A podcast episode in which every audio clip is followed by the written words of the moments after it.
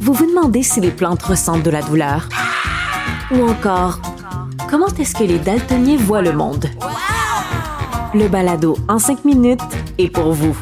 Explorez la science, l'actualité et l'histoire en un temps record. La Feu, en collaboration avec le gouvernement du Québec, est fière de propulser la série Balado en cinq minutes. Ne laissez pas les questions sans réponse plus longtemps.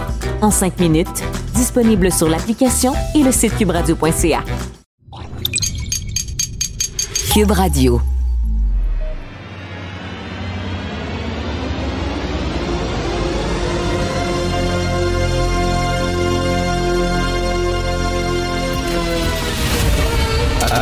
Attention, cette émission est laissée à la discrétion de l'auditeur. Les propos et les opinions tenues lors des deux prochaines heures peuvent choquer. Peuvent choquer. Oreilles sensibles s'abstenir. Richard Martineau. Martineau. Un animateur pas comme les autres. Richard Martineau. Cube Radio. Merci beaucoup. Bon mardi. Merci d'écouter Cube Radio. Et j'allais dire merci d'écouter Politiquement Incorrect, mais ça s'appelle plus comme ça. Ça s'appelle Richard Martineau. Hein, ça, c'est simple, c'est simple, tout le monde va comprendre. L'émission de Benoît Dutrisac est appelée Benoît Dutrisac. Mais l'émission de Pierre Nantel va s'appeler Pierre Nantel. Alors voilà, ce qui laisse quand même euh, beaucoup d'ouverture. C'est-à-dire que maintenant, je plus besoin d'être politiquement incorrect. Je peux faire n'importe quoi. Euh, donc, euh, bienvenue à Richard Martineau. C'est comme un restaurant de bang, un magasin de bang, ça s'appelle Bang. That's it. Tu rends même pas, là, Tim Horton ou assez. Non, bang. That's it. T'es sûr, au moins, c'est des bangs. Tu rentres là, c'est des bangs. Même pas la maison du spaghetti. Spaghetti. That's it, that's it. Bon, OK. Alors, euh, je veux tout de suite euh, saluer euh, ma vaste équipe, énormément de gens. Ça va prendre une bonne quinzaine de minutes, comme à la fin des émissions à Radio-Canada, où ils ont des assistants, d'assistants, réalisateurs, etc. Parce qu'à la fin d'émission, j'ai pas le temps. Du Trisac arrive, il ouvre sa grande trappe, puis là, j'oublie de saluer mon monde avec qui je fais le show. Hugo Veilleux, merci beaucoup. À la recherche, Samuel Boulay-Grimard, merci beaucoup. La génération de, de, de, noms, euh, de, trois noms. Boulay-Grimard, c'est bien ça? Je me trompe pas? Ouais, c'est ça, Samuel Boulay, Paul Saint-Pierre Plamondon. ça doit être long, là, écrire, euh, écrire euh, mettons, s'il était vedette, s'il était chanteur, signé, c'est, faire des autographes. Paul Saint-Pierre Plamondon. Ça va-tu jouer contre lui, ça, dans la course au leadership? Les gens vont dire, ah, c'est trop, c'est trop long. Sylvain Gaudreau, même plus court, ça. Bastien, tu Frédéric Bastien. Bref, euh, merci d'être là. Euh, une petite nouvelle un peu, euh, un peu bizarre. J'aime ça, les nouvelles insolites. Et ça, ça sort pas d'un texte, d'un site obscur, là, de Daily Testicle ou quelque chose comme ça. Là. Ça, sort d'un vrai, vrai site de, de nouvelles. Alors, Kim Jong-un ordonne aux Nord-Coréens de donner leur chien pour qu'il soit mangé. Depuis le mois de juillet, posséder un animal de compagnie en Corée du Nord est illégal. Les animaux sont donc envoyés dans des zoos d'État ou vendus à des restaurants qui cuisinent la viande de chien. Mmh, mmh. Les autres, quand ils mangent un hot dog, c'est un hot dog. C'est un vrai hot dog. Pour le dictateur nord-coréen, les chiens de compagnie représentent le symbole d'une tendance corrompue de l'idéologie bourgeoise. C'est bourgeois d'avoir des chiens en Corée du Nord. On est bien en 2020, hein? ajustez vos montres en 2020. Donc, les ménages avec des chiens sont obligés de donner leurs chiens à des restaurants où ils vont être cuisinés. Et là, je parlais de ça ici avant, avant d'entrer en onde à des gens ici, puis le monde dit ah, ah, Arrêtez donc, premièrement, vous avez certainement mangé de chat dans votre vie, puis vous ne le savez pas. Hein? Vous avez certainement mangé de chat. Puis, euh, c'est peut-être bon du chien. Moi, je suis sûr que c'est bon du chien. Savez-vous quoi? Je suis sûr que c'est bon de l'humain. Je suis convaincu. C'est de la viande. On mange, on mange des bœufs. Pourquoi il y a des animaux qu'on peut manger puis d'autres qu'on peut pas manger? Des bœufs, ah ouais, tue-moi ça, mets-moi ça sur le grill puis on va manger ça. Le cochon là-bas, ah ouais, coupe-les en deux, on va te manger ça. Mais un chien, pas un chien. Il est cute, le chien. Il est beau. Arrêtez, là. Tout se mange. Vous savez, on va faire bientôt de la, vente, de la viande en laboratoire. Hein. Comme ça, on n'aura pas besoin de tuer des animaux euh, grâce à l'ADN, etc. On va faire pousser littéralement de, de la viande de, de bœuf. Donc, on n'aura pas besoin de cultiver des bœufs pour l'économie et pour l'écologie. Ça va être très bon. Ce qui veut dire qu'on va pouvoir manger du lion. Parce que là, tu n'as pas le droit de manger du lion, parce que tu n'as pas le droit de tuer des lions. Mais une fois que tu vas pouvoir faire pousser de la viande de lion au laboratoire, tu vas pouvoir, pouvoir manger du lion, du tigre, de l'hippopotame, de l'éléphant. Et peut-être même, qui sait, de la viande humaine, ce ne sera pas du cannibalisme, parce que ça va être poussé en laboratoire. Bon, OK, de façon plus sérieuse, je veux revenir sur ce gars-là, Michel Fox. Michel Fox, un agresseur sexuel qui a fait 17 ans. Il a été condamné à 21 ans de prison. Il a fait 17 ans de prison pour avoir agressé des jeunes filles. Euh, il est sorti aux deux tiers de sa peine parce que c'est comme ça que ça fonctionne au Canada. Deux tiers de ta peine, tu sors, tout le monde dehors, que tu commis un crime grave ou pas. Donc pourquoi dire 21 ans de prison quand on sait qu'il va faire 17 ans? 17 ans? Finir. C'est quoi ça, 21 ans? Bon, ils l'ont sorti. Et il y a un psychologue qui a dit il faut, il est, pas prêt pour sortir, c'est un fou ce gars-là, c'est un sadique, c'est un agresseur sexuel, il faut pas qu'il sorte. Ils l'ont sorti. OK? Et ce gars-là, Michel Fox, a changé son nom pour Michel Vautour. OK? Ça, ça te montre à peu près l'état d'esprit dans lequel il était. Michel Vautour. C'est le nom que choisi. Comment ça se fait qu'un agresseur sexuel a le droit de changer de nom? Voulez-vous rire de moi, Christy?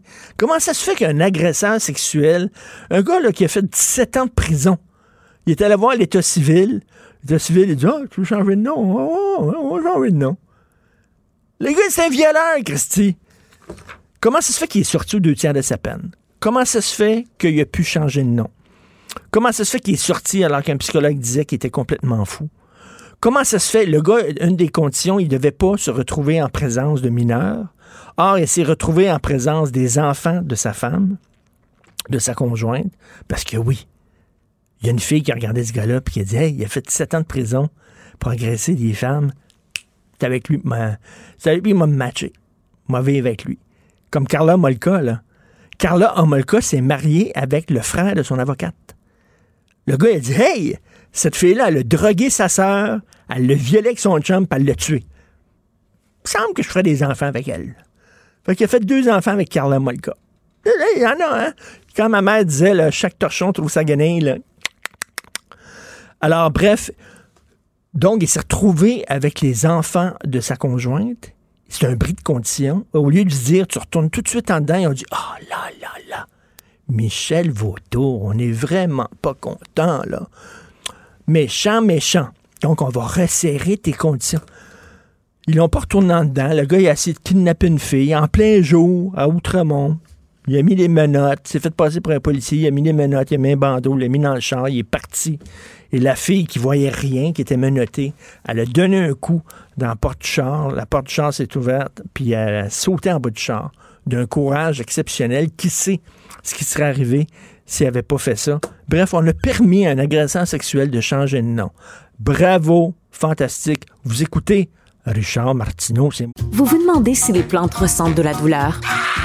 Ou encore, comment est-ce que les daltoniens voient le monde? Le balado en cinq minutes est pour vous. Explorez la science, l'actualité et l'histoire en un temps record. La Feu, en collaboration avec le gouvernement du Québec, est fière de propulser la série Balado en cinq minutes. Ne laissez pas les questions sans réponse plus longtemps. En cinq minutes, disponible sur l'application et le site cubradio.ca. Avis à la gauche. Ben oui, on le sait. Martineau, ça n'a pas de bon sens comme il est bon. Vous écoutez Martineau. Cube Radio. Le, commentaire de Félix Séguin, un journaliste d'enquête pas comme les autres. Alors, je parlais tantôt de manger de la viande humaine. C'est un peu quasiment ce que fait Marie-Pierre euh, Morin, hein, snack avec, euh, avec euh, Safia Nolin. Et on en parle parce que Safia Nolin a porté plainte à la police parce qu'elle se fait harceler sur Internet. On en parle avec Félix Séguin, qui est notre nouveau chroniqueur quotidien. Salut, Félix. Salut, Richard. Écoute, toi, Félix, est un porte-parole du patriarcat blanc, de Québécois, du capitalisme mondial, etc. Euh, tu, dois, tu dois te faire harceler sur Internet, toi aussi. Tu dois te faire interpeller puis insulter. Oui, et surtout que tu as oublié dans euh, mon pédigré, ma description, la courroie de transmission des gouvernements nord-occidentaux pour contrôler par les micropuces, évidemment, le psyché d'un peu tout le monde. Excuse-moi, ta minute, on t'entend un peu bizarrement. Il y, a plein d'échos. On dirait que tu es dans ah, l'espace. Ah, attends-moi, laisse-moi régler ça, OK? Attends-moi deux secondes. Parfait. Alors, euh, mieux comme ça, mon cher. Beaucoup mieux comme ça. Alors, reprends ça. Oui, tu es la courroie de transmission du capitalisme. Aussi, aussi, aussi, pour être bien sûr que euh, tous ces capitalistes euh, sauvages qui contrôlent notre société puissent faire en sorte de continuer à le faire sans que la population se réveille. Alors, merci d'ajouter ceci à la description. Alors oui, ça tient Nolin. Non, non, mais attends une minute, je veux savoir quel genre d'insulte. Est-ce que tu vas voir ça, toi? Est-ce que tu regardes ce que les gens t'écrivent, les, les, les, oui, les anti-masques? C'est commencé, Richard. C'est commencé là, depuis ce matin euh, en publiant l'article sur Safia Nolin. À chaque fois qu'on parle d'elle, d'ailleurs, ça déclenche des réactions épidermiques et euh, quoi de mieux que s'en prendre aux messagers là euh, que je suis ben pour déverser son fiel? Et, la différence, la différence que bon, il y a beaucoup de gars qui se font insulter sur Internet, c'est mon cas, et ma blonde se fait insulter aussi. La différence, c'est que les insultes que reçoivent les filles, c'est toujours à caractère sexuel. T'es mal baisé, tu sors entre tes deux jambes, etc. C'est toujours à caractère sexuel, les filles. Oui, puis c'est vrai. Puis pour les pour les garçons, pour les hommes, euh, c'est euh, souvent il y en a qui font beaucoup plus dans la sémantique, même raté, mais euh, tu vois, moi, il y a quelques jours, là, quelqu'un me proposait justement en disant Salut pauvre con, j'aimerais savoir l'occasion de débattre avec toi pour que tu nous prouves que tu n'es pas le vendu à l'État qu'on croit que tu es. Alors, tu sais, ça amorce toujours une belle invitation au débat. Hein? oui, tu as le goût de le rencontrer, prendre un petit café avec. Oui, c'est ça, c'est ça. C'est ça. Alors oui, j'en reçois plein, puis ça me ça me, si, je, pense que peut-être encore mieux placé que moi pour en parler, là, se, se, bâtir une carapace contre l'ineptie, ben c'est pas si difficile quand on se fait prendre à partie par des gens euh, que l'on voit plus éduqué, plus érudit. C'est un peu plus difficile, mais ça, écoute, ça m'empêchera pas de manger mes cornflakes. Exactement. Sauf euh, là, on en aura le bonbon, ça Là, il y a des gens qui vont dire, ouais, mais Richard, tu l'as harcelé toi aussi. Non, non, je l'ai critiqué dans des chroniques. J'ai critiqué Safia Nolin. On a le droit de critiquer euh, les gens. Martine Delvaux, me critique souvent, et c'est correct, c'est de la critique. Je suis pas toujours d'accord avec ce qu'elle dit, jamais. Mais bon, elle me critique, elle a le droit. Harceler, c'est pas la même chose. C'est vraiment, on parle de menaces, on parle d'insultes, c'est autre chose. Oui, puis écoute, tu sais, dans le fond, là, Safia Nolin, un mois après avoir euh, publiquement dénoncé euh, des gestes sexuels non sollicités de la part de Marie-Pierre Morin et du racisme, a décidé de faire une chose, c'est-à-dire se rendre au poste de police pour porter plainte contre un ou des internautes qui euh, se livraient à du harcèlement criminel la concernant. Puis, tu sais, tu tranches bien la question. Il y a des critiques, il y a des critiques dures, il y a des critiques acerbes et il y a du harcèlement criminel. Le harcèlement criminel, c'est quand les messages que tu reçois te font craindre pour ta sécurité. Hmm. On a dépassé l'opinion, on a dépassé la critique, on a dépassé la chronique, on a dépassé tout ça. Euh, et euh, elle s'est rendue au poste de police 44 la police de Montréal pour aller déposer une plainte. Mais bravo, hein, je le dis, bravo. C'est ça qu'il faut faire. faut pas se laisser intimider par ces gens-là. Il faut que ces gens-là, à un moment donné, chez eux, ça fasse ding-dong, puis qu'ils ouvrent la porte, puis c'est la police qui dit, monsieur, qu'est-ce que vous faites là? je trouve euh, bravo, je, l'appuie là-dessus. Puis, puis euh, maître François-David Bernier, que j'interviewais pour cet article euh, qui est dans le Journal Montréal ce matin, puis le reportage de la TV, disait c'est depuis quelques mois, depuis le début de la COVID, sans surprise, un peu le Far West dans ce que les gens peuvent dire sur les médias sociaux. Mais il semble que les autorités soient de plus en plus à l'écoute, justement, euh, des gens qui se disent victimes d'intimidation sur les médias sociaux ou encore quand il y a une notion d'incitation à la haine ou de harcèlement criminel dans, le cas de Satya Nolin. Euh, étant donné l'omniprésence des réseaux sociaux dans nos vies, les policiers n'ont pas eu le choix de s'adapter, même tout récemment, au nombre de conneries parfois qu'on peut y dire sur euh, quelqu'un, puis juste à dire le harcèlement criminel. Dans le cas de Satya Nolin, euh, t'as même pas besoin d'avoir peur de mourir. Tu as besoin d'avoir peur pour ta santé psychologique. Ah oui. ah, oui. Ça peut aller jusque-là. Il y a même un, un verdict qui a été renversé, d'abord de non-culpabilité contre un homme euh, de la grande région de Montréal, au palais de justice, qui avait été reconnu euh, non coupable de harcèlement criminel euh, parce que la, la femme qu'il harcelait craignait pour sa santé psychologique, puis c'était pas assez selon le juge. Puis la Cour d'appel a tranché la question en disant oui, c'est assez. Si tu si ça te bousille la tête, c'est du harcèlement criminel. Eh ben, eh ben, écoute, euh, Sophie, euh, ma, ma, douce moitié, euh, elle se faisait écœurer par un blogueur qui s'appelait Gab Roy, qui était vraiment hyper odieux avec elle. Et elle a porté plainte à la police et il y a eu des condamnations, il y a eu des accusations contre lui. il y a eu un procès, il y a eu une condamnation. Il a dû faire des travaux communautaires et je pense que ça a fait préséance. Je pense que ça a fait, c'est une des premières fois où quelqu'un avait été condamné justement pour harcèlement sur Internet. Donc, euh, il faut faire ça. Il faut faire ça. En même temps, ce que je dirais, Félix, aussi aux gens, c'est moi, je me protège. Je ne vais pas lire ce que les gens écrivent sur moi. C'est drôle. Hier encore, j'ai reçu un message d'une fan qui dit Ah, mon Dieu, c'est tellement épouvantable ce qu'on dit sur vous, M. Martineau. Puis je dis Ben, je lis pas les commentaires sur ma page Facebook. Je ne vais pas googler mon nom. Je veux pas savoir, je veux pas sur Twitter en dire qu'est-ce que les gens écrivent sur moi. Il faut se protéger aussi, là. Parce qu'il y en a des coucous.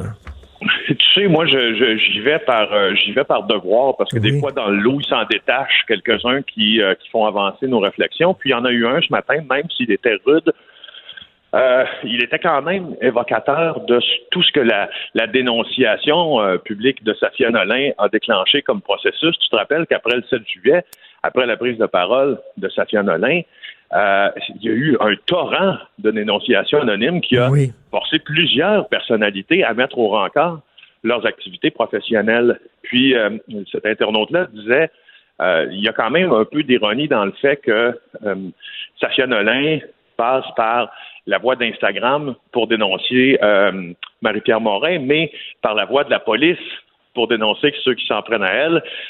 ça illustre un peu tout le malaise que plusieurs personnes ont eu de voir des dénonciations se retrouver sur hmm. Internet sans que la hmm. police ni la justice n'en soient saisies. Tout à fait. Alors, des gens, justement, euh, plutôt que faire comme Safia Nolin, d'aller voir la police, ont décidé de balancer leur euh, présumé agresseur sur, Internet avec cette fameuse liste. Qu'est-ce que tu en pensais, toi, de cette liste-là, où c'était rien qu'un paquet de noms, il y avait plus de 200 noms euh, par, par ordre alphabétique, il n'y avait aucune circonstance, il n'y avait pas de lieu, il n'y avait pas qu'est-ce que la personne avait fait, il y avait seulement des noms. Oui, je trouve qu'il y avait des récits qui étaient plus crédibles que d'autres.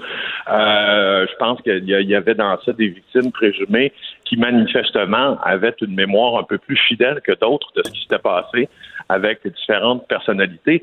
Mais moi, c'est pas tant euh, dans la teneur du témoignage que dans la manière de faire. J'ai bien compris que euh, si on décide de passer par euh, la voie des médias sociaux, c'est parce qu'il y a un problème avec le système de justice. J'en suis pleinement conscient que ce n'est pas un système qui est fait pour les victimes d'agressions sexuelles. Cela dit, c'est quand même, ça m'a quand même fait m'interroger sur qu'est-ce que notre société de droit peut livrer comme résultat quand on ne s'adresse pas à ces institutions. Donc, je suis très, très, très euh, très chamboulé par tout ça parce que je me dis, euh, je me dis que si ça libère la parole de certaines femmes qui ont vécu des trucs pas cool, c'est bien tant mieux. Puis je me dis, mais si ça euh, traîne dans le caniveau, quelqu'un qui a rien fait, ben la justice en a même pas été saisie, c'est pas cool non plus. Non, non, la présomption d'innocence est important dans notre société là. Donc, tu vois, là, moi, j'ai, j'ai, c'est drôle, hein, parce que j'ai quand même même si notre job, c'est de questionner le système, j'ai quand même confiance à ce système-là que, que, comme ils disent aux États-Unis, you'll have your day in court. Oui. quand, tu, quand tu portes plainte, tu vas, tu vas, si, si, si, tes trucs sont bien euh, bien documentés, tu vas te retrouver en face de ton agresseur et, risques d'être condamné. Et c'est pas c'est pas un système parfait, tu ce que Churchill disait sur la démocratie, c'est pas un système parfait, mais c'est le moins pire qu'on a trouvé. notre système de justice, c'est sûr qu'il est pas parfait, mais c'est le moins pire. C'est ça. Oui, exactement. Écoute, euh, Félix, je, oui, je, sais pas si tu as deux secondes. Oui, oui, oui, oui, oui, euh, Parce que euh, hier, tu m'as parlé donc de notre chroniqueur qui commentait la thèse d'Alexis Cossette-Trudel, celle qu'il a soumise à l'UQAM. Oui. Je pense qui est en 2011. Je voulais juste ajouter que je suis allé donc en lire des parties hier. J'ai pas eu le temps. Je pense qu'il y a comme 211 pages où okay. j'ai pas eu le temps de tout lire. Ben, je veux juste te dire que il y a aussi une autre thèse qu'il a fait euh, qui a été suspendu par l'université, ah, semble-t-il, en raison d'un problème avec euh, sa méthodologie, une méthodologie qui n'était pas euh, assez rigoureuse.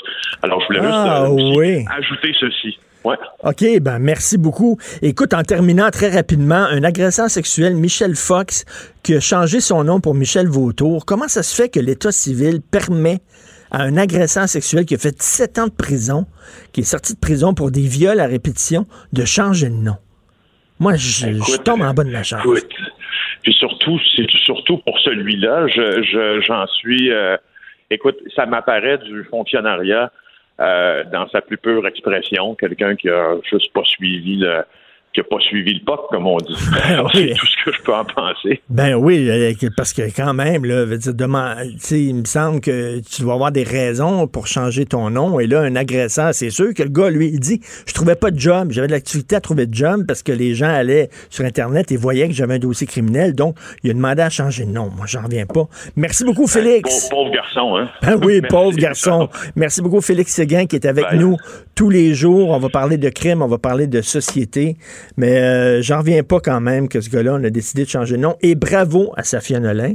Oui, je la critique parfois, parce que je trouve qu'elle mérite euh, d'être critiquée. Selon moi, je suis pas d'accord avec certaines affaires, mais reste qu'à un moment donné, là, insulter les gens, les écœurer à répétition, euh, tout le temps des insultes à caractère sexuel envers les filles.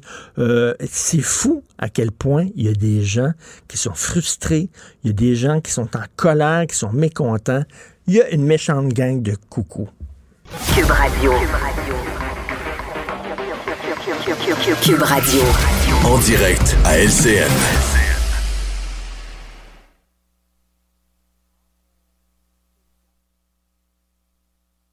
Ici Yves Poirier, vous regardez LCN.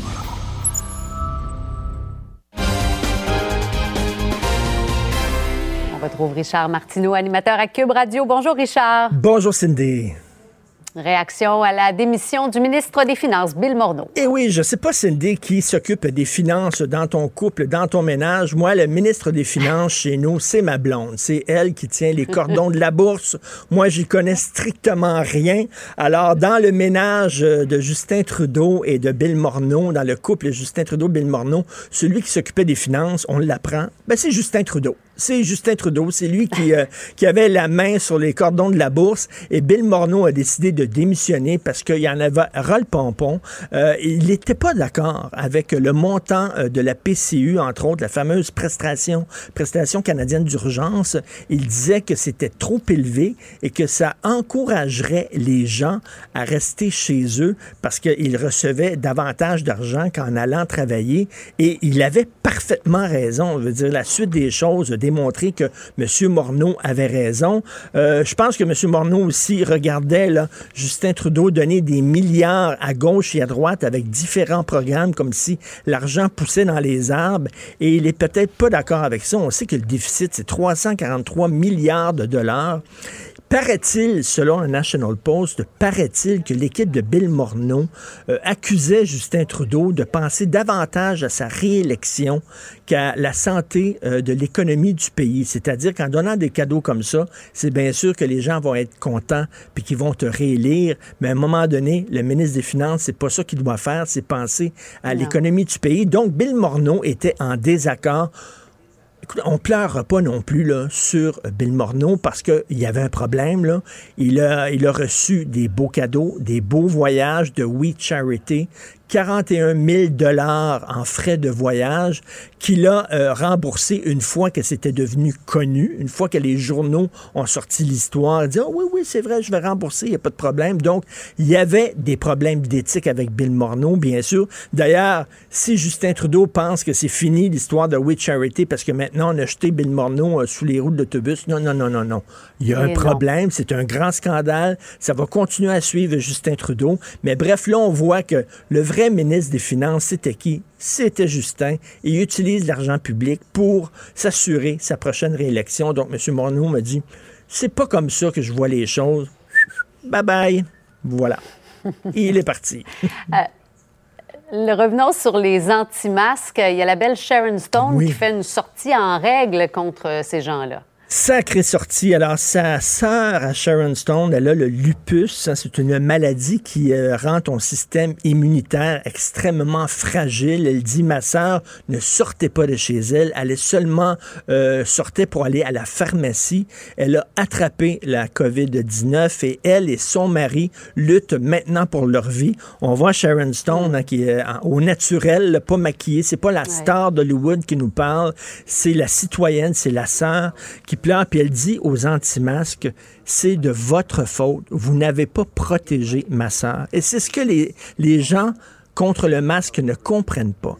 S'ils veulent croire à toutes sortes de théories du complot, c'est correct. Tu crois que la Terre est plate, ça me dérange pas, c'est tes affaires. C'est complètement ridicule, c'est absurde, c'est stupide, mais ça met pas ma santé en danger. Mais par contre, lorsque tu dis que la COVID-19, c'est une petite grippe, qu'on n'a pas besoin de mettre de masque et tout ça, c'est pas seulement ta santé que tu mets en danger, c'est la mienne. Et là, la liberté des uns s'arrête lorsque la liberté des autres commence. Et lorsque j'entends Lucie Laurier qui dit, on m'empêche de, de prendre ma grand-mère dans, dans mes bras, ben, j'ai vu ma mère cette semaine qui a 86 ans. J'aurais aimé la prendre dans mes bras, Cindy. Beaucoup. Je l'ai pas fait parce que je l'aime beaucoup, ma mère, justement, puis je veux la protéger. Et là, Lucie Laurier, peut-être qu'elle pense rien qu'à elle, parce qu'elle, elle a envie de prendre sa grand-mère dans ses bras. Mais moi, j'ai envie de prendre ma mère, puis je l'aime tellement que j'ai dit, je te prendrai pas, puis je te donnerai même pas un bisou sur la joue. Et c'est ça qu'il faut faire. C'est dur. C'est ça. Mais c'est un sacrifice. Je te dis, Cindy, là, on a perdu le sens du sacrifice. S'il y a un pays qui décide de nous envahir à un moment donné, on ne durera pas dix minutes. On va jeter les armes, on se battra pas, on est incapable du moindre sacrifice. On demande aux gens de porter un masque, ils m'ont dit une minute, une minute et demie quand vous allez au dépanneur pour aller chercher du lait. Vous êtes même pas capable, ça n'a pas de bon sens. Alors j'adore ce cri du cœur de Sharon Stone. J'ai toujours aimé Sharon Stone, mais je l'aime encore plus. Voilà, c'est un beau coming out. Merci. Ça, Merci. Merci. Bonne, bonne journée. Vous vous demandez si les plantes ressentent de la douleur? Ou encore, comment est-ce que les daltoniens voient le monde? Le balado en cinq minutes est pour vous.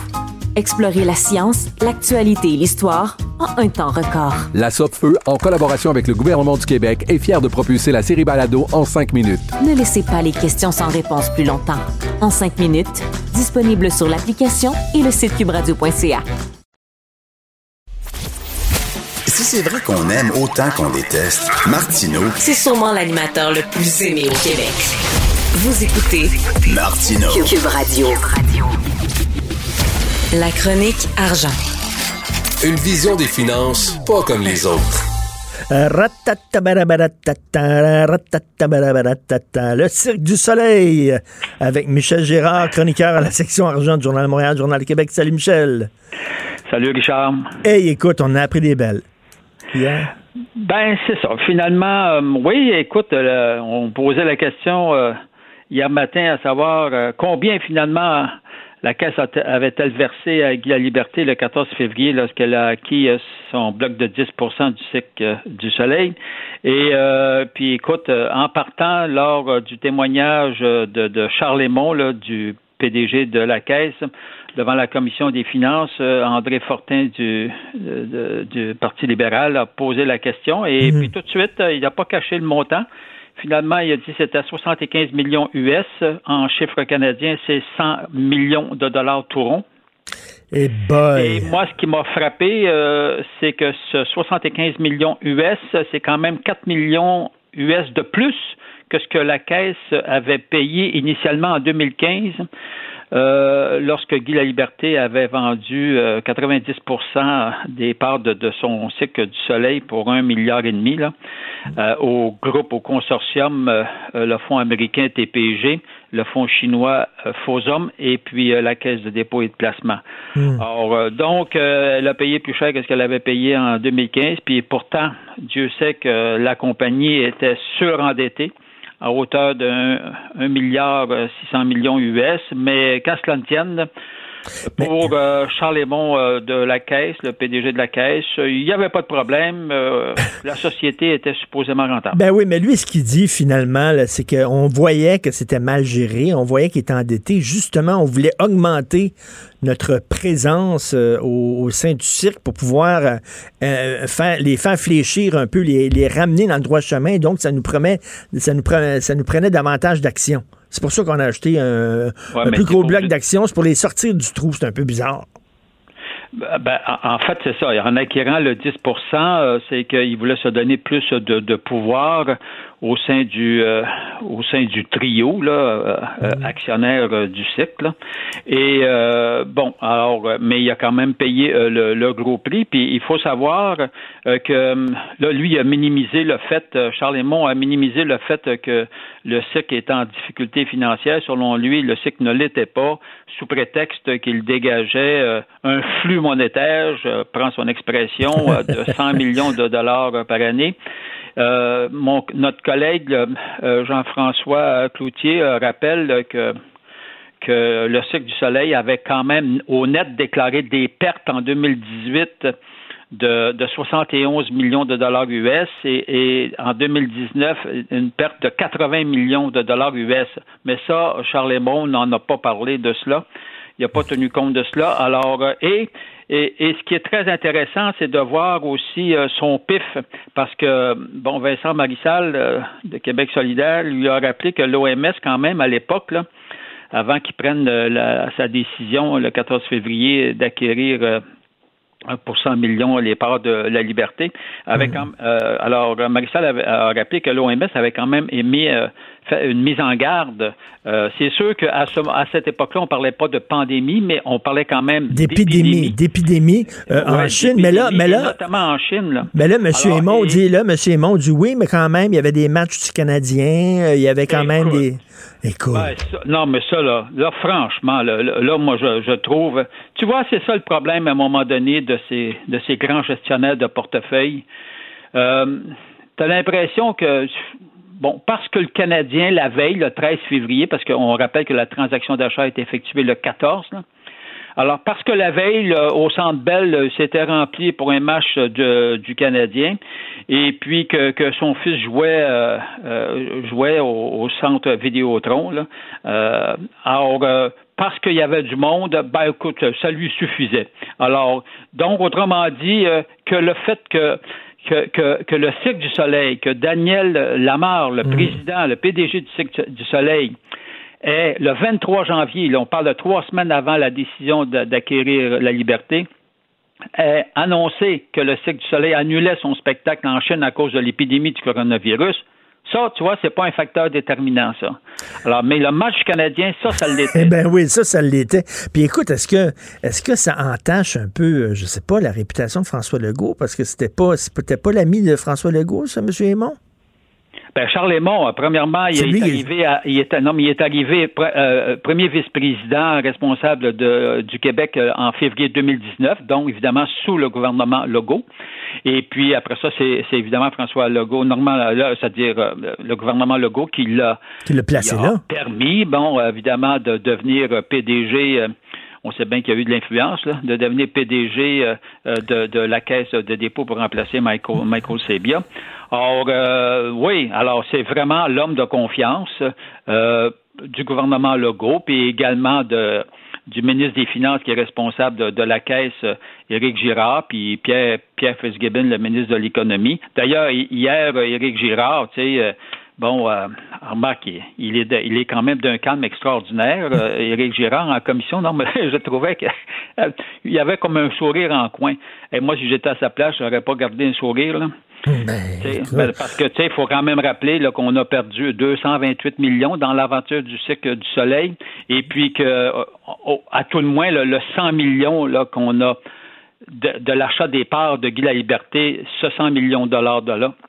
Là, était trop. En fait, moi, la grande question, c'est Et- que, dans le fond, là, elle a été où l'urgence? Il n'y en avait pas d'urgence. Non, il n'y là. avait pas d'urgence. Puis la question qu'on a posée aussi euh, à M. Aymon, c'est selon vous, pourquoi Guy Laliberté voulait absolument se départir de son bloc d'action? Puis là, il a dit Ah, moi, c'est pas mon affaire à savoir pourquoi il a voulu vendre. C'est pas. c'est pas de- Ben, Mais tu sais, c'est- c'est une bonne question. Pourquoi il voulait se départir de son bloc d'action, Guy Laliberté? C'est parce qu'il savait que le bateau était en train de couler? Ben, Voyons. C'est-à-dire, Guy la Liberté, lui, euh, lui ben, dans, dans le fond, ben, c'est sûr qu'il regarde, il voyait bien comment ça fonctionnait, le cycle du soleil. Il voyait bien que c'est sûr que euh, à Las Vegas, les spectacles fonctionnaient très bien, mais ils avaient quand même connu euh, plusieurs spectacles qui avaient connu des, des difficultés d'achalandage. Euh, et puis, euh, donc, était nettement moins populaire que les, les, les spectacles qui se déroulaient, si l'on veut, euh, à Las Vegas. Alors, puis Guy La Liberté, ben, il cherchait le moment. D'ailleurs, écoute, ça avait été, d'après ce qu'on comprend, selon son témoignage à Charlemont, Guy La Liberté, il voulait se départir de ses parts depuis l'automne l'automne de 2019. Et puis, euh, puis d'ailleurs, euh, euh Guy La Liberté voulait obtenir beaucoup plus que 100 millions de dollars, d'après ce que rapporte Charles. Puis là, la Caisse a, dit non. Puis finalement, c'est Guy La Liberté qui a rappelé la Caisse pour les céder. Puis la Caisse, ben garde. On dit, ben oui, on, va faire euh, une bonne affaire. Mais tu sais, le gros problème, le gros problème de la caisse de dépôt, et puis pas juste de la caisse, de tous ces grands gestionnaires de portefeuille, eux autres, le 100 millions, 1 euh, Bah, hmm. il y a beaucoup de gens ce matin, il y a beaucoup de gens ce matin qui font le parallèle avec l'argent qu'on a donné en éducation là, pour aider, euh, aider les enfants en difficulté. On a donné 20 millions. Il y a beaucoup de gens qui disent c'est drôle, on a donné pas mal plus au Cirque du Soleil. Je suis pas sûr que le, parallèle euh, est vraiment bon. Hein. non, mais Richard, je te reprends. On n'a pas donné 100 millions au Cirque du Soleil. On a donné 100 millions à Guy La Liberté. Guy La Liberté. C'est même pas ben le Cirque, l'institution. C'est le fondateur du Cirque qui avait déjà empoché un milliard et demi US reçoit un autre 100 millions de la caisse de dépôt.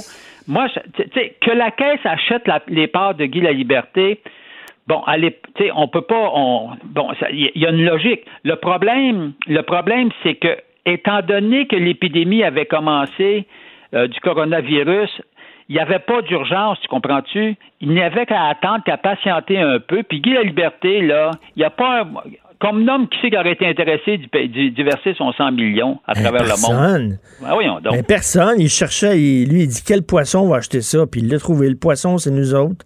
Puis là, c'est quoi la suite des choses? Est-ce que M. Aymon, euh, est-ce qu'il va ah, être imputable? Pour, eux autres, le dossier est fermé. Euh, c'est fini. Euh, ils ont radié le 228 millions. Ils passent à autre chose. Qu'est-ce que tu veux? Ils gèrent un portefeuille de 300 de 340 milliards euh, de, dollars. Alors pour eux, là, c'est comme une goutte. Évidemment, évidemment, euh, il va s'en faire parler longtemps. Euh, parce que c'est dans le fond. Mais tu sais, en même temps, je te, pose, mettons, je me fais l'avocat du diable, OK, Michel? en disant quand tu gères, mettons, euh, moi, il y a quelqu'un qui gère, moi, mais je sais pas, mes placements et tout ça, là, euh, des fois, il fait des bons coups, des fois, il fait des mauvais coups. Euh, l'important, c'est que on the long term, comme on dit, là, après, après plusieurs mois, à la fin de l'année, que finalement, on n'est pas dans le rouge, mais il y a des surplus. Est-ce que tu trouves que ça peut être un, un mauvais coup compréhensible ou c'est absolument pas compréhensible? Ben, c'est-à-dire que Garde, on sait là, que avec le gouvernement Legault, et je suis d'accord avec, avec lui, le gouvernement Legault pousse beaucoup pour qu'on conserve nos sièges sociaux, pour qu'on on conserve nos entreprises euh, au Québec. il y a une logique, mhm. là, une logique de mettre chez nous, euh, et ça, et ça, et puis euh, on a l'appui, euh, avec Charlemont, là, on, on, a vraiment l'appui de la caisse de, de ce côté-là. Le seul problème dans, dans le cas du cycle du soleil, c'est qu'à cause de la pandémie, à cause du fait qu'il y avait une raison fondamentale, le 23 janvier, le cycle du soleil lui-même annonçait l'annulation d'un spectacle. On savait que le coronavirus gagnait du terrain à travers ben le monde. C'est là le problème, c'est mm. qu'il aurait dû attendre. Qu'il mm. l'achète peut-être, mais il aurait dû attendre. Mm. Euh, alors, et, c'est là le, problème, c'est qu'ils se sont pressés inutilement. Et puis, elle est là, la gaffe. Tout à fait. Écoute, on n'a pas le temps de se parler de Bill Morneau. J'aimerais aimé ça avoir ton, ton point de vue là-dessus. On peut s'en parler de même? Ça va toujours être d'actualité demain. On va revenir sur Tibil. Tibil, OK. On a vu que dans le ménage, le couple Trudeau-Morneau, on a vu que celui qui tenait les, les cordons de la bourse, c'était Trudeau. Pas mal plus que Morneau, on dirait. En tout cas. Ben, mais c'est quand même lui euh, le boss. C'est lui le boss. On s'en parlera demain. Merci beaucoup, Michel. Salut. Salut, Michel Gérard, chroniqueur de la section argent, Journal de Montréal, Journal de Québec. Gilles Proulx. Le où, quand, comment, qui, pourquoi ne s'applique pas sa ricanade? Parle, parle, parle, genre, genre, genre. Gilles Proulx. C'est ça qu'il manque tellement en matière de journalisme et d'information. Voici le commentaire de Gilles Proulx. Ben tiens, parlant du cirque, on va en parler avec Gilles. Bonjour Gilles. Bonjour. Mon cher. Alors, il s'est trouvé un poisson pour acheter euh, ce- ce- son bloc d'action. Il dit quel poisson va acheter ça? Il n'y a personne qui va acheter ça. Voyons donc, c'est en train de prendre l'eau, ce bateau-là. Mais là, la caisse est arrivée. Effectivement. Michel Girard, qui est un espèce de cerbère économique, une chance qu'il a beaucoup insisté depuis ces dernières semaines et mois sur la crédibilité du Cirque du Soleil. Et à propos de ce panier percé qui est devenu le Cirque du Soleil, personne, personne et personne encore une fois ne s'est aperçu que l'usure des spectacles y était pour quelque chose, que les foules n'étaient pas autant au rendez-vous. Et notre bas de laine, qui est la caisse, notre fierté d'hier, a démontré encore une fois son incompétence en faisant valser 228 millions, dont 100 millions avant avant la pandémie, mais juste au moment, c'est drôle, euh, vers le 14 février, le jour de la fête des amoureux, pour euh, notre ami euh, Guy La Liberté, et sa face à claque parfois. Pourtant, il y avait des rapports de l'Organisation mondiale de la santé qui déjà annonçaient des indices. Mais euh, Guy La Liberté, un gars qui est capable d'endormir bien du monde, ce grand patriote, ne se souvient pas que très pauvre à une époque, il était à la Malbaie à jouer avec des quilles dans. C'est avec l'aide de René Lévesque que son affaire va grimper. Et est-ce que ce milliardaire qui a pataugé dans notre bas de laine se souvient de ça?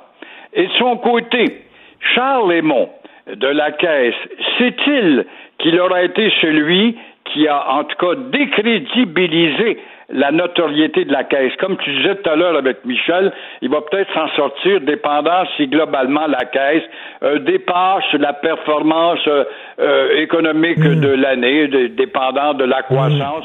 On l'a arrêté à 2 ou 3 ou 1,5 mais s'il dépasse, il va s'en sauver avec ça. Mais pour l'instant, il a décrédibilisé la caisse. Tout à fait, mais on se rappelle aussi que Guy Laliberté, hein, il avait essayé de faire passer son voyage euh, dans la Lune, dans l'espace, pour un voyage d'affaires. On se souvient de ça, là. Exactement, sachant que nous sommes des lunatiques, quoi. Et c'est quand la dernière fois qu'on est allé voir un show de cirque puis qu'on a dit Waouh! Waouh! Au début, c'était nouveau. c'est ça. vrai. Quel est le rafraîchissement, le nouveau? Moi, le seul que je regrette d'avoir manqué, c'est celui qui rendait hommage apparemment d'une façon grandiose à Michael Jackson. Mais j'avais pas les moyens d'aller à Vegas. Mais euh, le renouvellement, finalement, ça tournait autour des tourniquettes, c'est le cas de le dire. Tout des à fait. acrobaties répétitives. Alors, on va parler de Bill Morneau. Euh, on voit que finalement, c'était Justin qui était le boss. C'est lui qui prenait les décisions. Exactement, Justin au mille et un visages. Et Bill Morneau, euh, tout euh, contrarié, bon, a décidé, euh, parce qu'il est traité d'incompétent tout d'un coup, passer écolo, ça, c'est vraiment de la mesquinerie autour de Trudeau qui euh, zigouille dans les oreilles de Trudeau pour dire, ben voici, on devrait s'en débarrasser. Alors, euh, il quitte, mais heureusement, il a été assez habile, Morneau, de quitter et son poste de ministre et son poste de député. Alors là, la question de 64 000 c'est de savoir si ce gars-là va avoir un de ces jours le courage de parler. Non pas publier un livre dans un an, mais très bientôt, pour dire justement ce qui se passe dans les offices du premier ministre euh, Trudeau et qui subit l'influence de l'un et de l'autre en écoutant tous et chacun. Et puis, si on décide de clouer le clou d'un gars, ben on va, on va l'envoyer au crucifix. Parce que Morneau n'était pas d'accord avec les décisions prises par Justin de donner des, des- des à gauche et à droite, des PCU, puis des tels programmes, puis tout ça. Lui, il n'était pas d'accord avec ça. Il disait, voyons donc, l'argent pousse pas dans les arbres. Là. Voilà, voilà un homme qui avait deux pieds sur terre, qui disait qu'on avait joué un peu trop dans, dans, dans, dans le sac à vider avec la banque des milliards, sans savoir quel sera l'auteur, la hauteur de la facture. Alors, sa démission, pour l'instant, amène, en tout cas, de l'eau au moulin de l'opposition, qui pourra toujours faire un bout de chemin avec ça, mais ce sera bon de voir Bill Morneau, un de jours, payer, euh, parler et peut-être publier ou donner une conférence et nous expliquer vraiment en profondeur les accointances qu'il y avait autour de Trudeau. Ce, cela dit, il faut le dire, il, avait commis une faute d'éthique grave, Bill Morneau. là. Il s'est fait payer Ouais, des ouais, voyages euh, d'aide humanitaire par We Charity, là, à la hauteur de millionnaire, 41 000 tu sais, bon, Il a beau Ben y remettre le 41 000, ça paraît bien, mais euh, c'était pas forçant pour lui de remettre le 41 000. Là. Complètement. Euh, je suis découragé, Gilles de Montréal. Je suis découragé, c'est pire que jamais. C'est pire que Toi, jamais. Non, non. le centre-ville, je te comprends très bien. Et la folie des villes, et particulièrement Montréal, c'est d'être tout contre l'automobiliste et, ou évidemment, pour être pour les non-productifs très souvent, tout pour les cyclistes, tout pour les piétons et au diable les commerçants. Ouais. Alors, on ferme des rues commerciales, mais on vous crie quand même, venez magasiner en ville, même si vous n'êtes pas capable de vous approcher du commerce. À cela, rajoutez la pandémie, rajoutez les restrictions en entrant dans un commerce, euh, rajoutez euh, les cônes, rajoutez les détours, et vous avez justement euh, un, portrait global de l'inefficacité d'une ville. Non, mais ça, ça- c'est parce qu'on dirait qu'il n'y a pas de coordination dans les travaux. Écoute, Gilles, hier, je suis parti de, de Cube Radio. Je voulais faire laver mon char, puis un lave-auto que j'aime bien, qui est près du, euh, près du pont Victoria. OK, près. Oui, je connais bien. Oui, tu, euh, vous le connaissez. Donc, je pars d'ici, je vais. Là, il y avait des détours, puis un détour qui mène à un autre détour, puis un autre. Je savais pas par où passer. Je tournais en rond. C'était fou raide. Je me suis dit, coudon, ils se parlent pas. Ils voient pas que ça n'a pas de maudit bon sens. On dirait qu'ils ont, ils ont ouvert des chantiers sans penser aux impacts que pouvaient avoir ces chantiers-là. C'est fou. Effectivement, ça va te prendre 20-25 minutes de plus pour faire Ben 3 kilomètres. Parce que l'automobiliste, on l'haït, on le déteste, ça fait bien. Et les ignorants qui sont au pouvoir sont rentrés dans la vague des écolos parce que du vote à aller chercher là. Mais le vote, ça dure un certain temps, ça. C'est une mode. Ben oui, mais- Comme mais- le rock'n'roll, ça dure un certain temps, mais à un moment donné, le disque disparaît du palmarès. Mais même et si en on- plus de ça, en plus de ça, on fait des travaux à gauche et à droite. As-tu remarqué à chaque fois qu'on creuse des trous, qu'on met des cônes, on rétrécit les rues? On fait des bornes, on fait des baies pour euh, permettre aux cyclistes peut-être de faire une bifurcation, mais l'automobiliste, quant à lui, il a affaire à des rues de plus en plus étroites. Exactement. Et même, et même d'un point de vue écolo, c'est complètement idiot parce que moi, hier, au lieu de rouler 15 minutes, j'ai roulé trois quarts d'heure pour aller à mon Christie de lave-auto. Fait que j'ai pollué en masse. Les, gens, ils roulent plus qu'ils devraient rouler. Ils polluent davantage. Donc, même au point de vue écolo, c'est stupide. Mais voilà, et ça, ça donne bien qu'on parle de ça ce matin parce que très bientôt, on va rentrer euh, dans la vague du discours municipal. Il va falloir parler d'élections municipales. Il y a une échéance qui approche. Et voilà le programme idéal pour changer d'administration avec ses enquiquinades. Et euh, je dis bonne chance à Coder, puisqu'il a l'air d'être le seul candidat Il va-tu à revenir? lever la main ou à laisser savoir qu'il lève la main. Non, non, mais il va-tu revenir? Il a-tu dit qu'il était intéressé? Je sais pas, mais quand je lis Régent Tremblay, qui est un gars de rondelle, je comprends pas les flatteries à l'égard de Coder. Il a maigri, puis il est en forme, puis il aime la boxe, puis il aime le baseball. Euh, tout ça, ça prépare un programme qu'on a déjà entendu. Non, il a trop maigri. Alors, il faudra demander ça à mon bon ami Régent Tremblay, qui est un Ben oui. spécialiste de la rondelle, mais aussi du municipal. Il a trop maigri. Oui, il a trop maigri. Effectivement, ça, c'est bon qu'on a ces réflexions-là. Ben Ça fait commérage, mais c'est un amaigrissement qui fait peur. oui, rendu à un certain âge. Ça a l'air malade quand on est trop maigre. OK, merci beaucoup. Merci beaucoup, Gilles. Au plaisir, bonne santé. Prends du poids pour demain. Eh oh, bah, ça, j'ai pas de danger là-dessus. Là. Du poids, j'en ai pris en masse. Merci, Gilles. Au revoir. Vous vous demandez si les plantes ressentent de la douleur? Ou encore, comment est-ce que les daltoniens voient le monde? Le balado en cinq minutes est pour vous. Explorez la science, l'actualité et l'histoire en un temps record. La Feu, en collaboration avec le gouvernement du Québec, est fière de propulser la série Balado en cinq minutes. Ne laissez pas les questions sans réponse plus longtemps. En cinq minutes, disponible sur l'application et le site cubradio.ca. Martino. Même avec un masque, c'est impossible de le filtrer. Vous écoutez Martino. Cube Radio. Alors, vous le savez qu'il y a une demande qui, euh, qui a été déposée devant le tribunal pour que le tribunal ordonne au ministère de l'Éducation du Québec d'offrir à tous les enfants l'option des cours en ligne afin qu'ils ne soient pas obligés de retourner physiquement en classe cet automne. Nous allons parler avec Mme Politimi Karounis, une ancienne avocate qui est mère de trois enfants qui fait partie du groupe de parents qui exigent des cours à distance. Bonjour, Mme Karounis. Bonjour, comment allez-vous? Ben, ça va très bien. Vous savez, moi, mon fils de 12 ans, de mars à juin, il a eu des cours en ligne. Et moi, au contraire, je priais vraiment là, pour qu'il puisse retourner en classe en septembre parce que ses notes ont chuté. Euh, il était moins, il était plus distrait. Euh, il y avait moins de relations directes avec le professeur. Il voyait pas ses amis. Et nous, on n'a vraiment pas aimé l'expérience de cours en ligne. Et vous, vous êtes tout à fait le contraire. Vous voulez au contraire qu'il qui continuent euh, des cours en ligne. Pourquoi? Pas nécessairement. Pas nécessairement. Ce qu'on demande, c'est pas euh, 100% qu'on va euh, choisir l'option en ligne. Ce qu'on demande à la cour, c'est le choix de euh, le choisir euh, lorsque nécessaire. Donc, c'est pas tout le monde qui va avoir besoin de ça, et c'est pas tout le monde qui le veut. Euh, c'est vrai, vous avez raison, mais il y a des familles où c'est vraiment nécessaire pour eux, et on demande le choix pour eux mais pour tout le monde finalement. C'est ça. Et ceux qui disent que non, c'est pas bon pour mon enfant, parce qu'il y a des enfants qui se débrouillent peut-être très bien dans des cours en ligne, mais il y en a d'autres que c'était le cas de mon fils. Là, il, a vraiment ses notes ont énormément chuté. Euh, donc, vous voulez avoir le choix. C'est rendu où? Est-ce que ça a été déposé, cette demande-là? Non, ça devrait être déposé cette semaine. Euh, on est en train de travailler très fort là-dessus avec Maître Gray. Euh, de s'organiser. Donc, on espère, on prévoit le déposer cette semaine à la Cour supérieure. Mais ça fait partie de l'expérience d'aller à l'école, de, d'être présent physiquement. De, c'est pas la même chose quand on, est devant le professeur, on a un contact, il nous regarde, on le voit, on voit les autres étudiants, tout ça. Euh, il me semble que c'est mieux être en classe, non? Oui, c'est mieux. C'est mieux, c'est vrai. Mais euh, dans le temps de, de COVID, malheureusement, comme euh, pour nous aussi, c'est mieux d'être au travail avec nos collègues, mais on est ici à la maison depuis mars. Euh, c'est mieux pour moi de faire mes épiceries en personne, mais depuis mars, je les fais en ligne. Donc, euh, c'est un peu un temps imprévu pour tout le monde.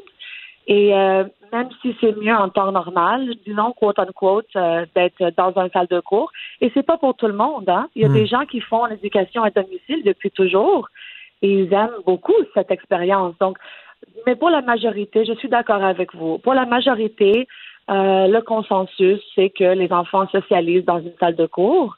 Mais dans le temps de COVID, euh, je pense qu'il faut être un peu plus flexible. Alors là, il y a des gens qui ne croient pas la santé publique en disant ils exagèrent l'ampleur de la crise. Et vous, c'est l'inverse. On dirait que vous ne croyez pas la santé publique parce que vous trouvez qu'il sous-estime l'ampleur de la crise. Parce que la santé publique dit il n'y a aucun problème à ce que les enfants retournent en classe. Donc, vous ne les croyez pas. C'est pas que je les crois pas, euh, parce que ce n'est pas effectivement ce qu'ils disent. Hein? Ils sont en train de nous dire euh, de se préparer pour une deuxième vague, que le COVID est toujours dans la société, euh, mais peut-être dans des chiffres très bas. Je suis tout à fait d'accord avec vous. Mais ils, euh, ils reconnaissent que le COVID est toujours avec nous. Mais ils nous demandent de prendre le risque parce que pour eux, ils ont calculé que la socialisation des enfants doit primer ce risque mais c'est pas le fait pour toutes les personnes. Puis avec ça, on n'est pas d'accord. Mais en fait, ceux qui risquent, ce sont les enseignants, parce que c'est eux autres qui risquent d'attraper la COVID, parce que selon des études que j'ai lues, moi, on dit que les enfants euh, ne sont pas le porteurs de la COVID. C'est pas eux autres qui vont contaminer les gens. Ben, euh, ça se peut qu'il y ait des recherches qui disent ça. Euh, la chose avec la COVID qui est un peu frustrant, c'est que vous pouvez lire une recherche et moi je vais lire une recherche qui hmm. vont dire deux choses contraires. Donc euh, c'est un peu difficile de, de, prendre position absolue dans ces temps-ci et on croit que le ministre il vient de prendre une position très absolue euh, dans une situation qui, qui mérite un peu plus de flexibilité, un. Et, euh, et deux, mon fils, par exemple, il a 10 ans. Donc, les plus récentes recherches démontrent que, effectivement, les enfants après 10 ans sont des très bons transmetteurs du virus. Donc, euh, c'est possible que euh, mon enfant, en allant à l'école, lui, euh, s'il contracte le virus, c'est vrai que ça va être pour lui peut-être juste un rhume. Mais pour les autres membres de notre famille, incluant notre grand-mère vulnérable, ça peut être beaucoup pire que ça. Mais là, actuellement, là, c'est possible de, de- d'éduquer son enfant à la maison, ce qu'on appelle en anglais le homeschooling. Euh, c'est permis au Québec, donc vous pourriez juste dire, ben nous autres, on, décide de, de, de, lui enseigner ses cours, euh, ses matières à la maison, puis à la fin de l'année, on va passer le, le, le test du ministère et on verra s'il y a des bonnes notes ou pas. C'est pas possible actuellement? Oui, c'est très possible. Et d'ailleurs, il y a beaucoup de personnes qui le font. Euh, moi, honnêtement, dans les dernières deux semaines, avec toute cette histoire, euh, le plus que j'apprends sur le homeschool, le plus je l'aime, honnêtement. Mais euh, le fait, légalement, euh, la Constitution euh, nous donne le droit à des choix euh, et des accommodements raisonnables. Donc, pour moi, peut-être le homeschool, ça va être mieux en bout de ligne. Mais la réalité la question légale, ce n'est pas là. Ça n'a rien à voir avec le homeschool. Ça a tout à voir avec le fait que le gouvernement, présentement, euh, rend disponible deux programmes éducatifs. Hein? C'est le programme dans la salle de cours, le traditionnel. Mais la semaine dernière, le ministre a rendu disponible aussi une plateforme, une plateforme online. Euh, mais en rendant cette plateforme disponible uniquement à des gens qui peuvent remplir des conditions médicales très, très, très, très, très strictes, euh, ce qu'ils font en réalité, c'est qu'il y a très peu d'étudiants qui vont pouvoir y accéder. Parce que la, plateforme, la plateforme existe déjà. là. Il n'y aurait, aurait pas à créer de nouveaux cours pour ces enfants-là. Ça existe déjà, cette plateforme-là. C'est exactement ça. Donc, nous, on se dit non seulement l'accommodement est-il raisonnable, mais c'est tout à, tout à fait faisable parce que vous l'avez déjà, sauf que vous le donnez seulement aux enfants ou aux familles qui peuvent démontrer que quelqu'un va comme mourir. Il faut vraiment être capable de prouver que quelqu'un va mourir pour y avoir accès, alors que selon nous, mais c'est online. C'est quoi le problème?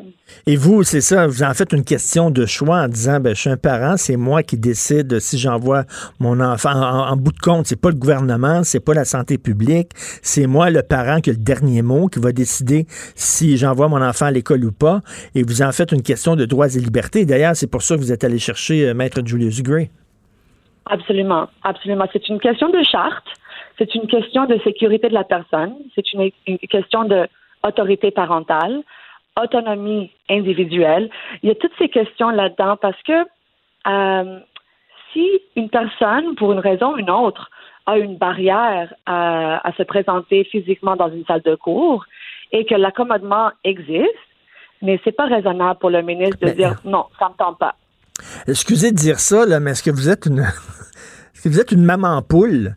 Est-ce que vous avez trop peur? Est-ce que vous exagérez trop la menace? Euh, vous, voulez euh, est-ce que votre enfant, premièrement, est d'accord avec ça de rester euh, à la maison puis de faire ses cours en ligne ou ça lui tente, lui, de retourner à l'école?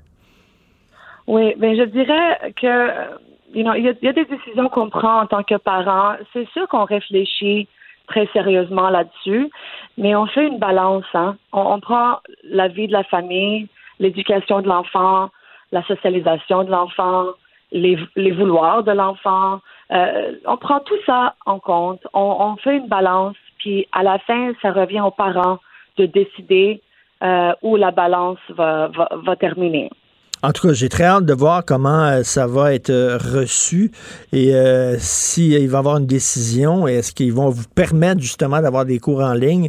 Merci beaucoup, Mme Polytimi Carounis. Merci. C'est moi qui vous remercie Merci. pour votre temps. Merci, au revoir. Donc, d'un côté, il y a des gens qui disent c'est pas grave la COVID, c'est pas grave, c'est une petite grippe, je porterai pas de masque, puis je m'en fous. Puis de l'autre côté, il y a des gens qui disent ah, c'est super grave, qu'est-ce que c'est ça d'envoyer nos enfants à l'école et tout ça? En même temps, je peux comprendre. T'es le parent, c'est ton enfant. Que le gouvernement me dise pas quoi faire avec mon enfant. Si toi, tu juges que c'est dangereux pour ton enfant, puis que tu veux garder à la maison, je peux comprendre, je sais pas, je me fais pas une tête là-dessus. En même temps, là, ça va être quoi après ça? Je veux pas qu'il y ait dans tel cours, euh, je veux pas qu'il y ait dans un cours de bio, parce que ce qu'on enseigne dans le cours de bio, ça va contre mes valeurs. Je veux pas qu'il y ait dans le cours de sexualité, parce que ça va contre mes valeurs. Puis là, ça va être l'enseignement à la carte. Je vais le garder chez nous, etc. Euh, jusqu'où les parents ont des droits sur des enfants, mais je peux comprendre qu'il y a des parents qui sont peut-être un peu plus frileux. Moi, en tout cas, là, j'ai vraiment, là, je suis pas croyant, mais je me mettais quasiment à genoux en disant j'espère qu'il va pouvoir retourner à l'école. Premièrement, des enfants qui collent à longueur de journée, tout le temps. Avouez-le, là. On les aime, nos enfants. Mais à un moment donné, là, va à l'école, Chris. Va-t'en, là. Donne-nous du temps. J'utilise pas l'école comme une garderie, là, mais on n'avait pas le temps là, de gérer ça, son cours en ligne, puis tout ça, là, on travaillait. Pis c'était... En tout cas, bref, j'ai très hâte de voir comment ça va être jugé. Euh, on s'en va tout de suite à la pub. Vous vous demandez si les plantes ressentent de la douleur? Ou encore, comment est-ce que les daltoniens voient le monde? Le balado en cinq minutes est pour vous. Explorez la science, l'actualité et l'histoire en un temps record. La Feu, en collaboration avec le gouvernement du Québec, est fière de propulser la série Balado en cinq minutes. Ne laissez pas les questions sans réponse plus longtemps. En cinq minutes, disponible sur l'application et le site cubradio.ca. Martino, souvent imité, mais jamais égalé. Vous écoutez Martino, Cube, Radio. Le, commentaire de Emmanuel Latraverse. Des analyses politiques pas comme les autres. Alors, Emmanuel, ça tombe-tu bien qu'on se parle juste là, alors qu'on vient d'apprendre la nomination de Mme Freeland comme ministre des Finances? Est-ce qu'il vient de se choisir une petite marionnette qui va pouvoir contrôler à sa guise? Emmanuel? Non, je pense pas. Pas du tout. Mme ah, Freeland, c'est tout sauf la marionnette. Ça, euh, c'est plutôt euh, le bulldozer. Euh, euh, le chien dans un ski. En tout cas, on peut appeler ça comme on veut, là, mais c'est pas une marionnette, ça c'est certain. Euh, au contraire, elle est plutôt euh, une genre de ministre qui est hyperactive, mm. qui exige des résultats, qui essaie de, de faire fonctionner les choses. Euh, et son rôle a été très, très important en termes de coordination avec les provinces et tout ça pendant la crise de la COVID. Je pense qu'il vient surtout de se choisir une, euh, une ministre euh, avec qui est sur la même longueur d'onde et en qui euh, et avec qui il a de toute évidence là une très très très grande connivence. OK, donc elle, est aussi dépensière que lui. Ben on verra là, mais euh, de, de, toute évidence et il, faut comprendre que Mme Freeland, tu sais le poste de vice-première ministre, c'est un peu euh, ça, ça dépend ce qu'on en fait. Hein? Et elle, depuis qu'elle est vice-première ministre, elle a installé ses quartiers et ses bureaux au dans l'immeuble du bureau du premier ministre. Donc, ils sont vraiment, ils sont, euh, son staff travaille avec celui du bureau du premier ministre, etc. Donc, certains vont y voir un avantage en disant, bon, mais il va avoir essayé d'avoir de la visibilité interne. L'envers de cette médaille-là, par ailleurs, c'est que c'est souvent important, puis ça a souvent été le cas que des grands ministres des Finances ont été capables d'être un peu un, contrepoids hmm. euh, au premier ministre et euh, et à l'ensemble de, de, sa machine. Euh, et là, c'est Mme Freeland est moins susceptible d'avoir ce, ce rôle-là. Là. Et j'ai bien aimé, j'ai bien aimé ce que tu as écrit sur Bill Morneau. Euh, je trouve que c'était bien tourné, où tu dis euh, il n'a jamais été le ministre des Finances qu'il aurait dû être et qu'il aurait voulu être. Bill Morneau et oui. Explique ça. Ben, je pense qu'il quitte avec une certaine premièrement, là, moi, je suis pas de ceux qui pensent qu'il a été un mauvais ministre des Finances. Au contraire, il a fait des choses quand même euh, assez euh, assez importantes au Canada. On en parle moins au Québec, mais la, la réforme du régime de pension du Canada qui a donné l'accès à des milliers de Canadiens à un fonds de pension, euh, la prestation universelle pour enfants. et il a été, il a quand même réussi à tempérer par moments les ardeurs dépensières de M. Trudeau, mais c'est pas un ministre des Finances qui a je pense, je pense pas qu'il y a eu l'oreille et le niveau de confiance et d'intimité avec le premier ministre qu'il aurait voulu avoir. Euh, on a toujours senti que M. Trudeau était toujours euh, protégé, parfois isolé, mais y avait toujours un, un, fit entre M. Trudeau et même un ministre comme M. Morneau. Et donc, il n'y a jamais eu, je pense, l'indépendance euh, qu'ont généralement les ministres des Finances. Et c'est ça qui fait que euh, passera probablement pas à l'histoire comme un des plus grands ministres des Finances. dans Ce, que je- ce que j'ai lu, là, euh, je pense que c'est dans le National Post, c'est que le clan Morneau euh, disait euh, que Justin Trudeau pensait davantage à sa réélection qu'à la santé économique du pays en donnant des cadeaux à droite et à gauche et que supposément que Bill Morneau aurait trouvé que le montant de la PCU était trop élevé et aurait encouragé les gens à rester chez eux. Il a vu juste là-dessus. Euh, T'en penses quoi? Ben, je pense que M. Monsieur, Monsieur Trudeau et son équipe sont très, très axés. Puis c'est un peu normal en tant que gouvernement minoritaire, là, que ça fait partie des calculs au bureau du premier ministre, là, de se faire élire, surtout quand on est minoritaire, qu'on ne sait pas qu'on va tomber. Mais, et c'est là que le ministre des Finances est supposé avoir le pouvoir de dire minute, les amis, là. Et d'amener des compromis euh, qui sont sains. Et je pense que ça, cette histoire de, de, de PCU illustre à merveille les limites du pouvoir de Monsieur euh, de Monsieur Morneau parce que finalement le gouvernement a adopté une PCU avec tous les travers que ça a eu et que ça a sur le marché du travail, euh, alors que peut-être que M. Morneau était jugé trop orthodoxe, mais probablement qu'une version moins généreuse, plus encadrée, des resserrements qui seraient venus plus vite, aurait pas eu les effets délétères euh, qu'on a. D'ailleurs, on, on se pose la question à quel genre de ministre des Finances il aurait pu être s'il n'y avait pas eu de pandémie? Mais moi, je pense que c'est pas, euh, malgré tout le respect que je te dois, je pense que c'est pas ça la question qu'il faut se poser. Je pense que genre de ministre des Finances, il aurait pu être si, euh, s'il avait pu euh, affirmer davantage son indépendance et se libérer davantage du contrôle du bureau du premier ministre. Oui, mais, mais ben, si- s'il n'a pas pu affirmer- la première année. Mais s'il n'a pas pu affirmer davantage son indépendance, c'est que Justin lui donnait pas ce- ce- ce- cette marge de manœuvre-là. Donc, il voulait Non, Justin. Trudeau. Il l'a pas pris.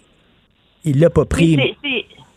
C'est- ça. Alors, c'est comme c'est. euh, c'est un. Et parce qu'il il faut se rappeler, en 2013, non, 2012, l'année des 2014, quand il y a eu le grand congrès libéral à Montréal, là, une année avant les élections, c'était la vedette d'Île Morneau, là. Tu sais, Justin Trudeau avait recruté un des hommes d'affaires les plus respectés de Bay Street pour être son futur ministre des Finances. Et il a joué un rôle absolument central dans le développement de la plateforme électorale à l'époque. Et il a donné, pour beaucoup d'électeurs, moins au Québec parce qu'il n'était pas connu, mais en Ontario, euh, une aura de crédibilité et de sérieux à ce gouvernement-là. Et donc, il était supposé devenir un, un, un poids lourd en termes de pouvoir et de rayonnement politique qu'on ne lui a jamais connu. Puis je pense qu'une part de ça, c'est que c'est un homme qui s'est révélé détester la joute politique. Euh, et donc, il n'a pas, euh, il a pas su non plus bien manœuvrer là-dedans. Et il faut, il faut le rappeler aussi qu'il a commis quand même une faute d'éthique grave là, Ben non, concernant We Charity. Là. Oui, oui, non, non. C'est, je veux dire, c'est, c'est, c'est impardonnable en termes, euh, en termes d'image, là, et, et c'est, mais je pense pas, moi, je pense pas que c'est, je pense que c'est la goutte qui a fait déborder le vase dans des relations tendues avec le bureau du premier ministre. Je pense aussi que euh, l'espèce de, de cabale qu'ont mené certains au bureau du premier ministre lui a donné le prétexte pour quitter. Est-ce que, Euh, est-ce que tu penses que Justin Trudeau se dit, ben là, c'est lui qui va prendre le blâme, euh, il est sous les roues de l'autobus, puis on va oublier We Charity, puis on va pouvoir passer à autre chose? Ben, en tout cas, si c'est ça le calcul, il est très mauvais, là, parce que moi, depuis que je me suis levée, j'ai fait la. Tu sais, on est, je suis pas en possession tranquille de la vérité comme analyste. Donc, le lendemain matin, des grosses nouvelles, j'essaie toujours de faire le tour de ce que tout le monde a écrit pour voir si j'aurais des. si j'en aurais manqué une. Je peux te dire que c'est assez unanime au Canada, là, de dire que c'est le résultat d'un fiasco monumental, cette histoire-là, là. Et que, premièrement, c'est inacceptable la façon dont l'entourage de M. Trudeau a traité M. Morneau avec ces histoires de fuite pour le discréditer, c'est du jamais vu en termes de, de manque de respect et de loyauté envers ton ministre des Finances, là. Euh, et à l'effet que, objectivement, ça ne change rien au fond du problème. Ça ne change rien à ce qui a mené à la négligence dans l'octroi du contrat de We Charity. Ça ne change rien au dilemme auquel les- le gouvernement est confronté alors qu'il doit dessiner une reprise économique pour le Canada. Et ça, peut, là, c'est mon, dit que c'est Mme Freeland qui va être nommée ministre des Finances, tant mieux, c'est une femme brillante, elle a beaucoup de talent. Mais il n'y a personne dans le Conseil des ministres qui avait son expérience et sa stature pour être pour le remplacer. Alors, tous les ministres sont remplaçables, je, je veux bien, mais la, la, le, le défi aujourd'hui est au politique et pour l'avenir et le bien du Canada, de son économie, est aussi grand qu'il l'était hier. Il n'a pas réglé un problème. Mm. Parce que Morneau était, bon, une épine dans le pied sur l'histoire de We Charity parce que ça amusait beaucoup l'opposition, là.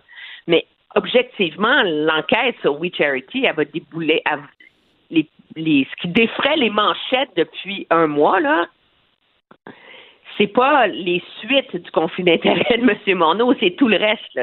Écoute, j'ai l'impression, et, et corrige-moi, si en même temps, on peut pas savoir ce que l'ensemble des Canadiens pensent. Ok, là, j'y vais vraiment au feeling, Emmanuel. Mais j'ai l'impression que ça intéresse énormément les commentateurs, euh, les chroniqueurs, etc., ceux qui suivent la politique, ceux qui en mangent. Mais Monsieur, Madame, tout le monde, le scandale de We Charity, est-ce que ça les touche Euh, vraiment?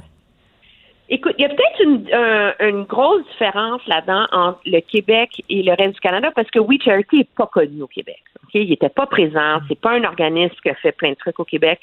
Mais moi, j'ai de la famille dans le reste du pays, j'ai des amis ailleurs. Il y a, je connais personne qui est parent dont un des enfants n'est pas allé dans un événement de We Charity. Là. Ah oui, Ils sont dans toutes les écoles. Là.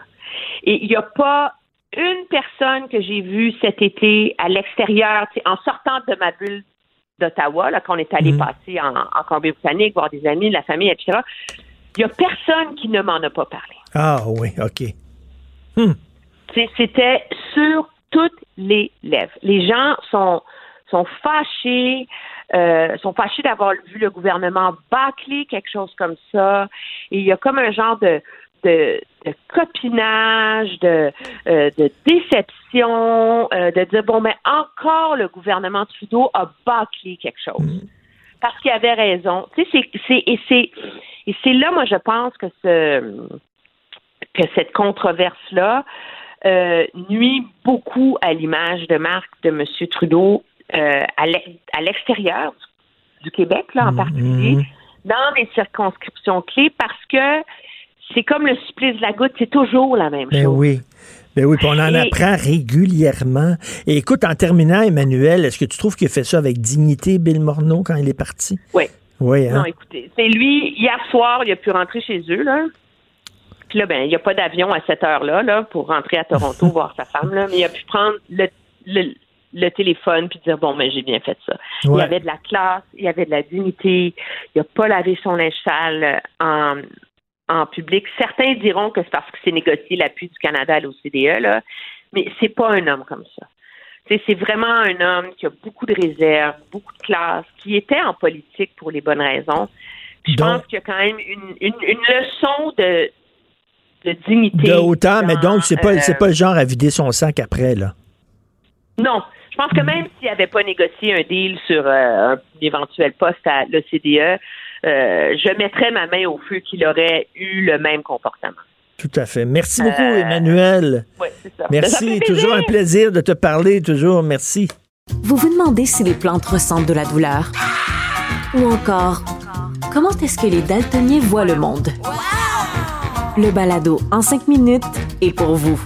Explorez la science, l'actualité et l'histoire en un temps record. La Feu, en collaboration avec le gouvernement du Québec, est fière de propulser la série Balado en cinq minutes. Ne laissez pas les questions sans réponse plus longtemps.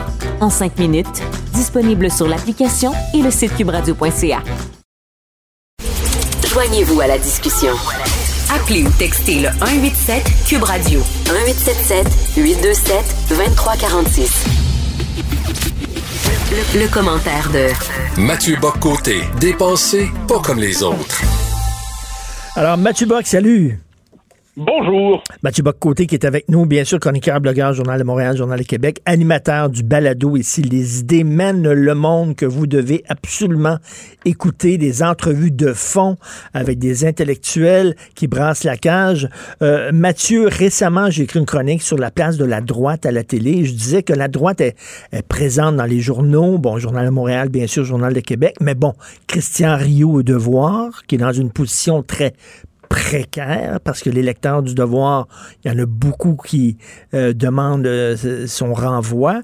Euh, des fois, dans les lettres aux lecteurs, dans la presse, euh, je dis que c'est présent à la radio, la droite, le discours conservateur à la radio de Québec depuis longtemps, euh, à Cube Radio, bien sûr, mais à la télé, c'est le désert. Ce que je disais, est-ce que tu partages mon point de vue?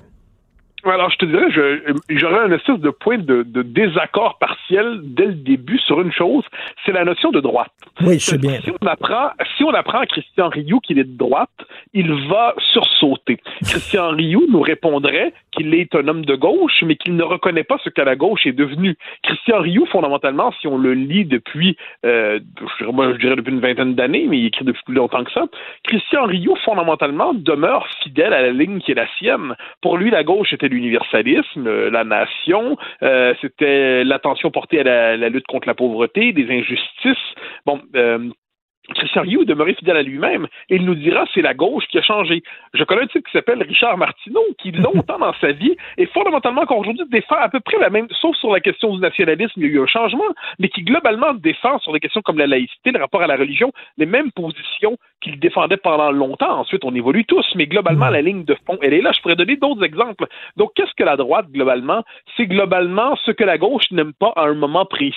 Alors, euh, ce qui fait qu'on retrouve à droite toute une série de gens qui ont très peu de choses en commun, sinon le fait que ce qui est la gauche en ce moment ne les aime pas. Tout, tout ça pour dire que, euh, oui, la gauche est prête à part, certainement hégémonique, mais de l'autre côté, euh, ce qu'on appelle la droite, ça me semble pas nécessairement le, le, le, le, terme adéquat, sinon pour dire que le pluralisme intellectuel, lui, me semble absent. OK, mais, mais je veux discuter de ça. Avec, je veux discuter de ça avec toi parce qu'on a l'impression que, ben moi, je me dis, écoute, il y a tellement de gens qui disent que je suis à droite, ils doivent avoir raison. À un moment donné, je vais me rallier.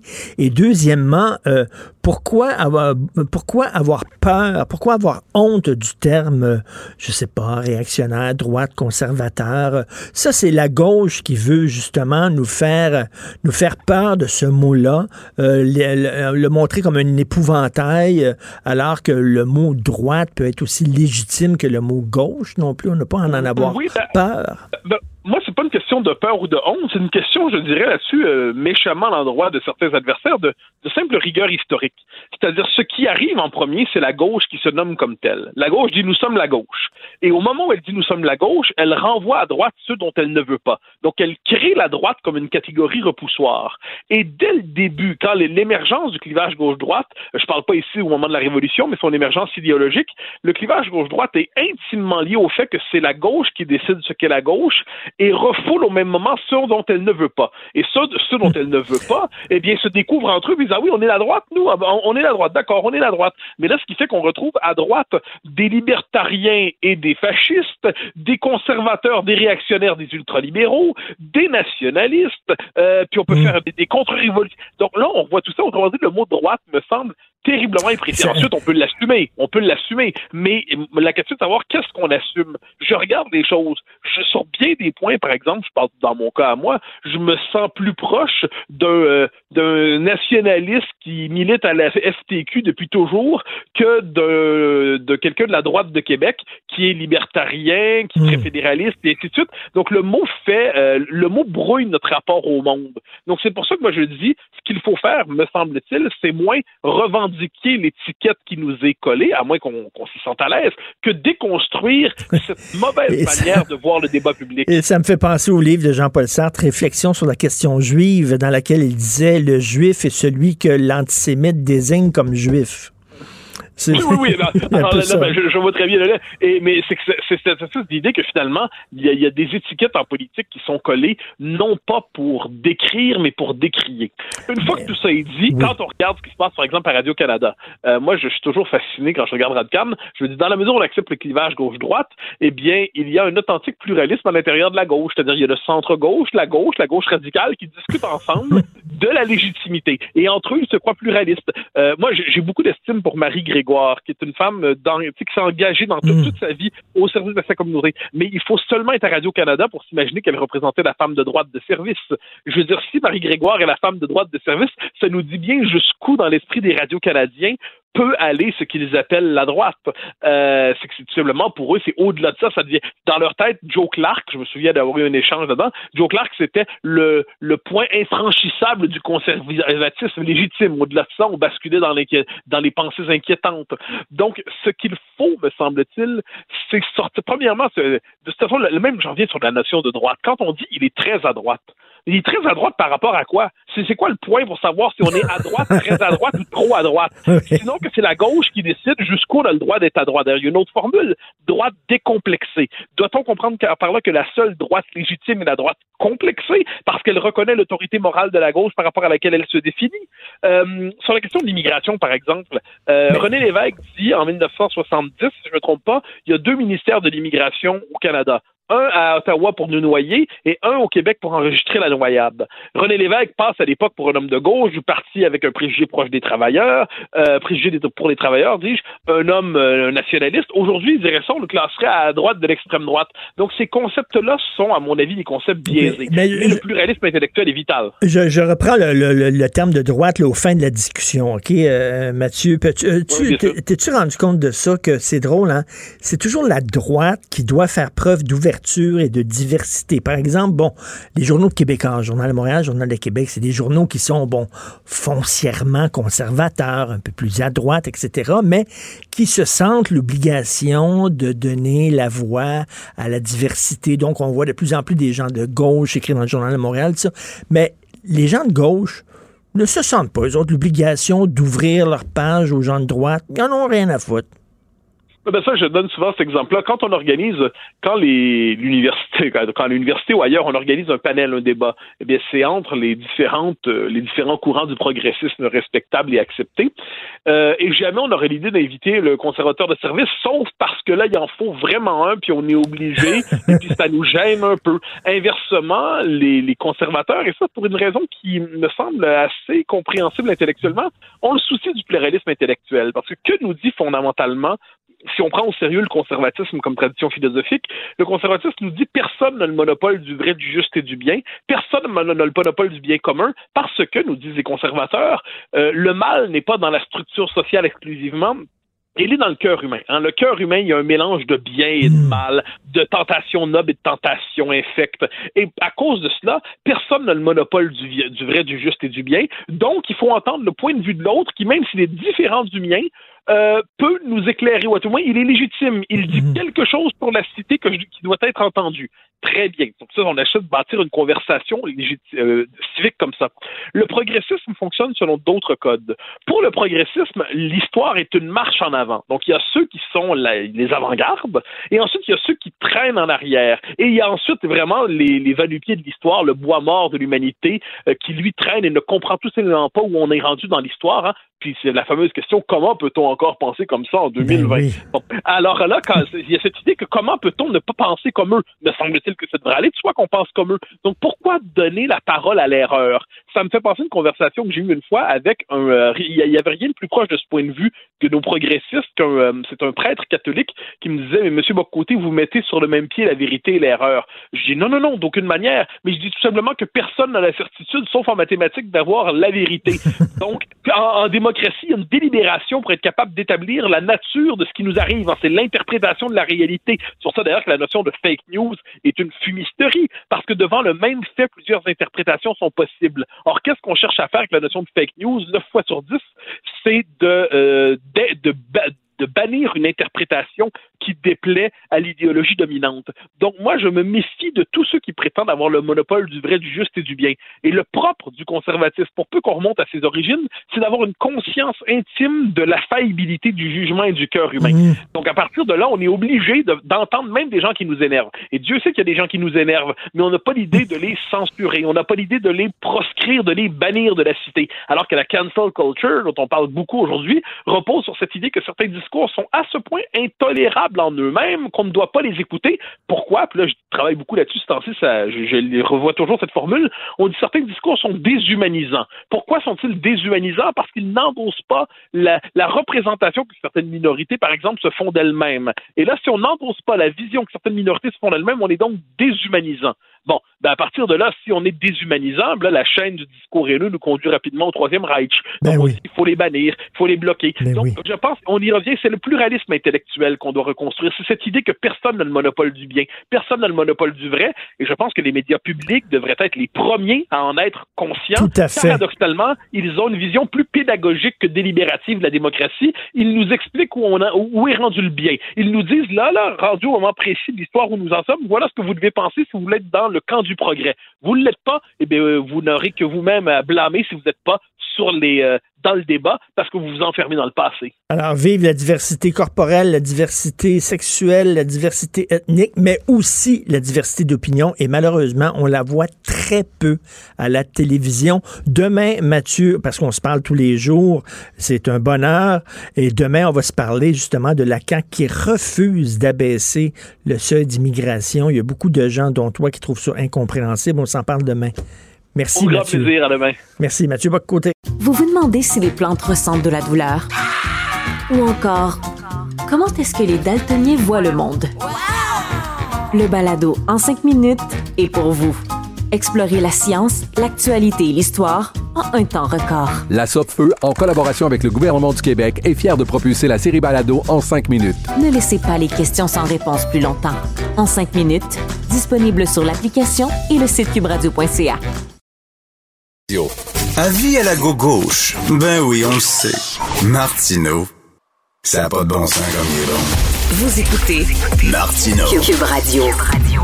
Alors, tous les euh, palais fins, les fins palais, les gastronomes, les foodies connaissent le Petit Mousseau. C'est vraiment un des meilleurs restaurants à Montréal.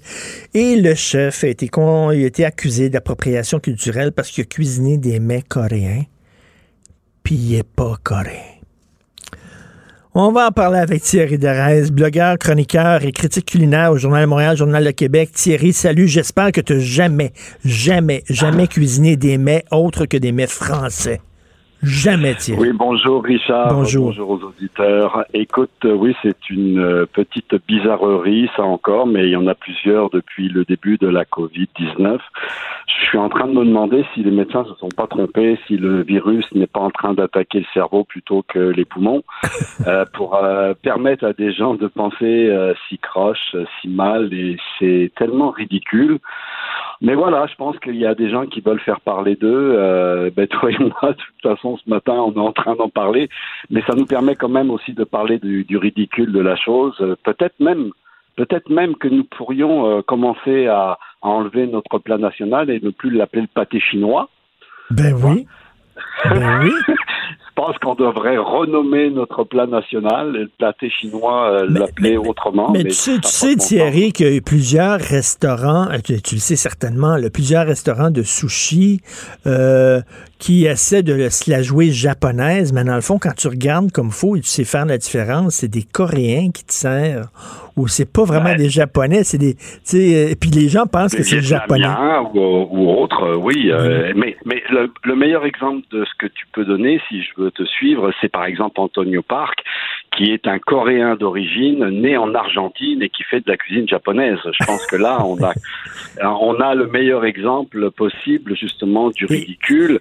Et, et, et, et c'est pas les seuls. Il y a tellement de cuisiniers, euh, quelle que soit la- leur nationalité, qui ont déjà fait des pâtes, qui ont déjà, fait des pizzas, qui ont utilisé euh, des techniques ou des recettes françaises, alors qu'ils ne le sont pas. On commencera pas à aller demander euh, la carte d'identité et le passeport à chacun pour Mais savoir oui. s'il a le droit de le faire. Et- ça n'a pas de bon sens. ça, Et tu sais, une des niaiseries, des plus grandes niaiseries que j'ai entendues dans le milieu de la bouffe, c'est Hey, ça doit être un bon restaurant chinois. Parce qu'il y a beaucoup de Chinois qui vont manger là. Mais je me- les Chinois, ils peuvent, ils peuvent être comme nous autres, ils peuvent avoir un mauvais goût aussi. Il y a beaucoup de Québécois qui vont manger chez McDo, ça veut pas dire que McDo c'est bon. C'est complètement ridicule. oui, oui, oui. Non, mais, mais, mais je crois que euh, on, on a aujourd'hui le droit, et surtout, faut leur foutre la paix aux restaurateurs, si je peux me permettre, là, désolé du, du terme, mais il faut vraiment les laisser tranquilles parce que c'est pas une période qui est très facile pour eux. Si en plus il faut qu'on les emmerde avec des choses aussi ridicules que ça, pour les empêcher. Au contraire, moi j'ai le sentiment que que Antonin Mousseau-Rivard, il a justement voulu euh, rendre hommage à, à une culture, à une cuisine qu'il aime beaucoup. C'est quelqu'un qui a adore les, toutes les fermentations comme les kimchi, etc., qu'il a toujours utilisé depuis le début dans sa cuisine, dans ses interprétations culinaires, alors qu'il veuille et qu'il souhaite rendre hommage euh, par l'intermédiaire d'un repas, d'un menu, euh, je trouve ça fantastique, mais c'est aussi, par exemple, au Festival Montréal en Lumière, euh, la volonté de tous les chefs de Montréal et, et d'ailleurs de, de, rendre hommage à des différentes cultures culinaires, à des différents chefs, à un savoir ancestral qui vient d'ailleurs, à laquelle on a beaucoup de bonheur à le faire. Alors qu'est-ce qu'on fait? On peut plus manger de beurre, on peut plus manger de pain, on peut plus manger ridicule. Et, et, écoute, je suis, euh, je suis... c'est sûr qu'on met beaucoup en avant l'évidence euh, des produits québécois et Dieu sait s'il faut le faire en ce moment, mais on peut pas se limiter à uniquement une chose. Il faut s'ouvrir les yeux, les esprits et le ventre. Et je suis sûr qu'on pourrait trouver un haïtien qui fait d'excellents mets chinois, par exemple, alors qu'on peut trouver un chinois qui sait pas cuisiner des mets chinois parce qu'il est pas bon en cuisine. Et là, si un haïtien ouvrait, par exemple, un restaurant japonais, et là, il y a des gens qui diraient, ben là, ça peut pas vraiment être un bon restaurant japonais. Le chef est haïtien. Mais voyons donc, c'est complètement ridicule. Tu peux être haïtien et être un, faire des sushis extraordinaires. Mais évidemment, je, je, je, moi je comprends pas cette limitation. Au contraire, je pense qu'il faut s'ouvrir. Il y a un restaurant japonais sur le plateau Mont-Royal qui s'appelle le Sainte et il n'y a aucun japonais dans le restaurant. Au contraire, ils ont une multiculture dans cette réalisation-là et les sushis sont vraiment délicieux. Est-ce qu'ils respectent la totalité du grand savoir d'un Junichi, par exemple, du restaurant Juni? Peut-être pas. C'est pas du tout la vocation, mais, mais c'est très bon. Alors donc, euh, on ne peut pas se limiter à ça. Et te souviens-tu dans les années 80 quand tu rentrais dans un restaurant japonais, il y avait de la musique japonaise, puis les serveuses étaient habillées en kimono pour te rappeler que c'était un restaurant japonais, ce qui est complètement ridicule. Non, on, peut voyager différemment aujourd'hui et heureusement. Moi, j'arrive ce week-end de, Québec où j'ai été euh, déguster le fameux euh, menu euh, Histoire de pêche du chef Stéphane Moda, d'origine française, qui se fait un point d'honneur de, de mettre tous les produits québécois en évidence dans sa culture, dans son interprétation, il va jusqu'au bout du concept pour mettre tous les produits d'ici en avant et en, honneur. Alors, lui, il n'aurait pas le droit de le faire. Il qui est de l'appropriation euh, euh, culturelle, non, c'est complètement ridicule. Et, je crois qu'on on doit au contraire, moi, je pense qu'on devrait, nous, euh, les cuisiniers, tous les gens de l'industrie de la restauration, se tenir les coudes et faire en sorte justement que chacun, chaque semaine, fasse un menu qui ne lui est pas propre pour rendre hommage à une autre culture et une autre cuisine. Et ça, c'est fantastique. Ben oui, est-ce que toi, tu, tu, cuisines italien? Est-ce que tu cuisines Alors, chinois? un peu moins. Non, je, je dois avouer que c'est une culture. Pour, pourquoi? Parce qu'il y a justement ces fermentations et ces épices que je ne supporte pas vraiment dans mon estomac à mon âge. Tu sais de quoi je parle, Richard? On est dans le même bateau. Oui. Hein, il faut faire attention à ce qu'on mange aujourd'hui, rendu à notre vieil âge. Mais, euh, mais sinon, oui, je, je veux m'ouvrir. Moi, je pense qu'il y a une fusion, par exemple, sur la cuisine japonaise particulièrement et la cuisine française. Il y a une, une fusion fantastique, mais aussi avec les épices et les arômes euh, de, de, du Maroc, de la Tunisie. Euh, J'étais dans un autre restaurant à Québec où une des chefs, elle est euh, tunisienne d'origine, mais elle fait de la cuisine québécoise. Moi, je trouve ça fantastique. Euh, alors, elle met sa petite touche. Ben oui, et en, en, fusion. en terminant, euh, je, je veux savoir jusqu'où tu es curieux. Et là, je demandais d'ailleurs la, la, la, même question à Benoît Dutrisac qui vient de se joindre à moi. Euh, une nouvelle qui vient d'apparaître, et c'est vraiment une nouvelle sérieuse.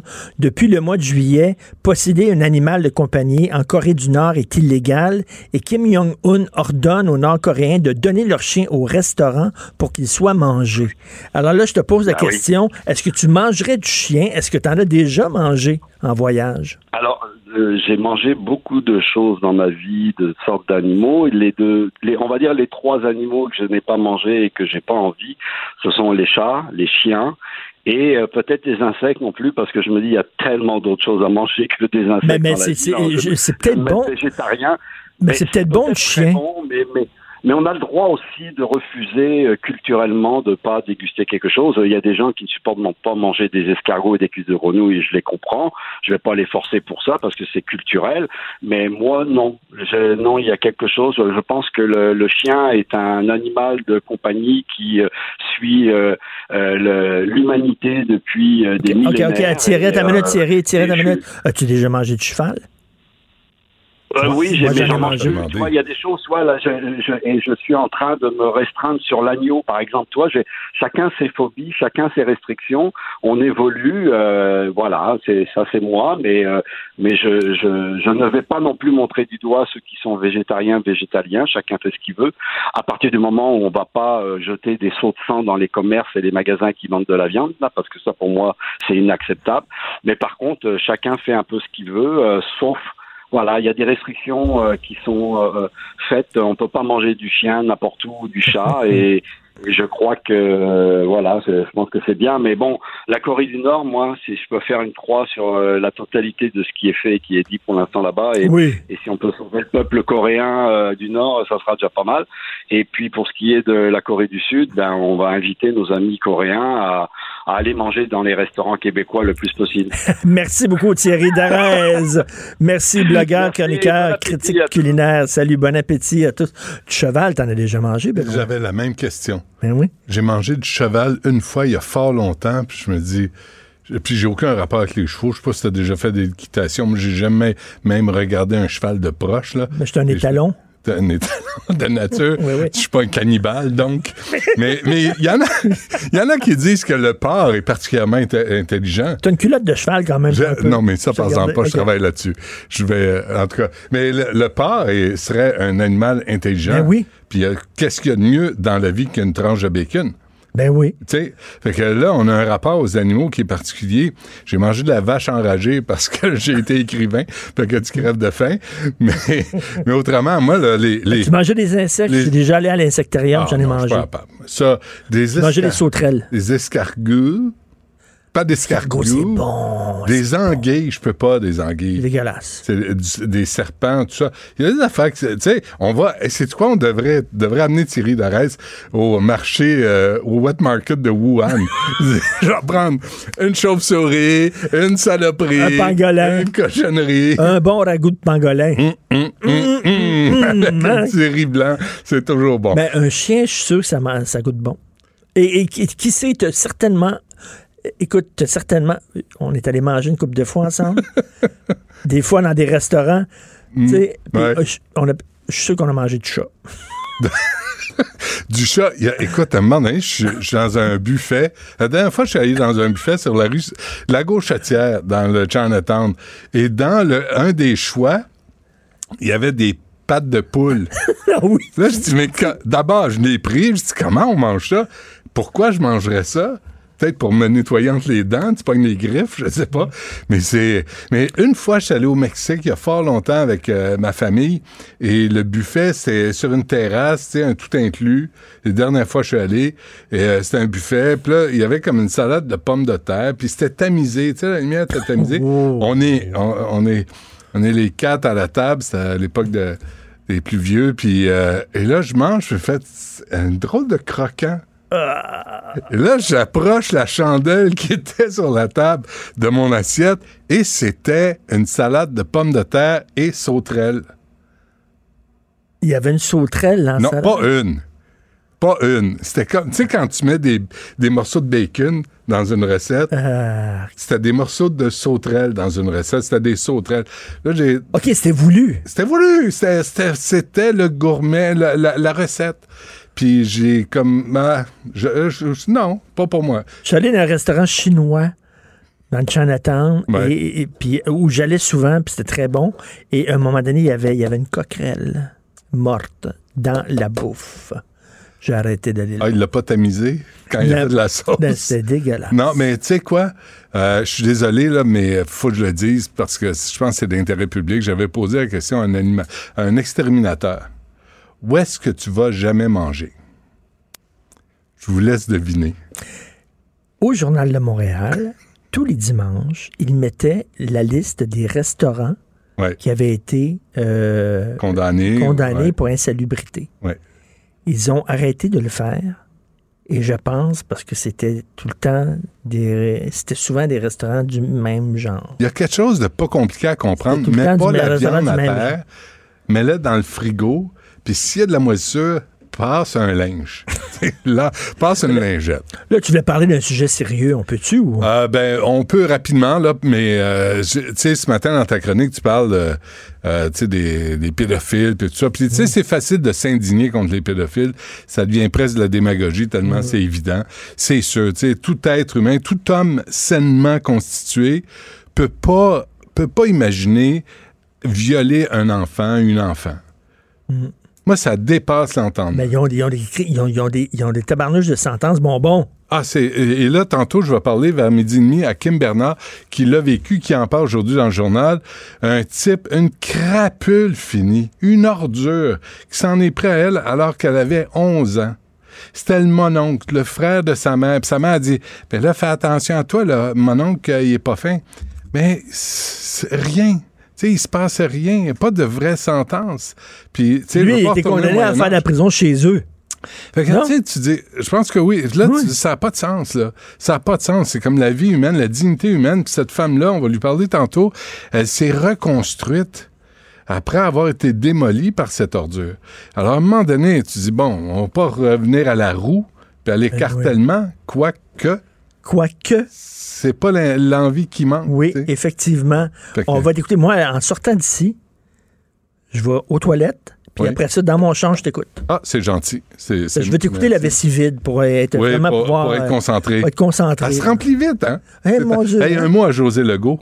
Eh oui, merci. à qui on donne merci, un gros José. bisou. Merci, Merci, pour le José. texte. Mais c'est Elle a le fait un beau texte sur les frontières. Mais c'est pas juste sur les frontières, c'est sur l'état des médias aussi, la diversité des opinions, Mhm. la diversité de, des, des arguments qu'on peut amener à la Mathieu même table. Bocoté aussi avait écrit un texte sur Ouais, mais Mathieu, ouais, il pense, Mathieu pense que je suis ton acolyte. Moi, je pense, il pense que je suis ton valet, que je suis là pour te servir, euh, tu sais, puis dire, là, Richard, es-tu correct pour l'entrevue? C'est correct, là, je me retire dans un placard et je t'admire faire. Ben Tu je t'aime bien, là. C'est pas mais- comme ça. Ah oui. Quand- mais- va me chercher. euh, Oui, me suite. chercher une coffee Chris. Tu- Veux-tu un verre d'eau ou un verre de lait? Merci à Hugo Veilleux, à la recherche Samuel Boulay-Grimard. Est-ce que tes enfants, est-ce que tes enfants s'appellent euh, machin, Non, non, non, non, machin? non, non, non, non, non, non, non.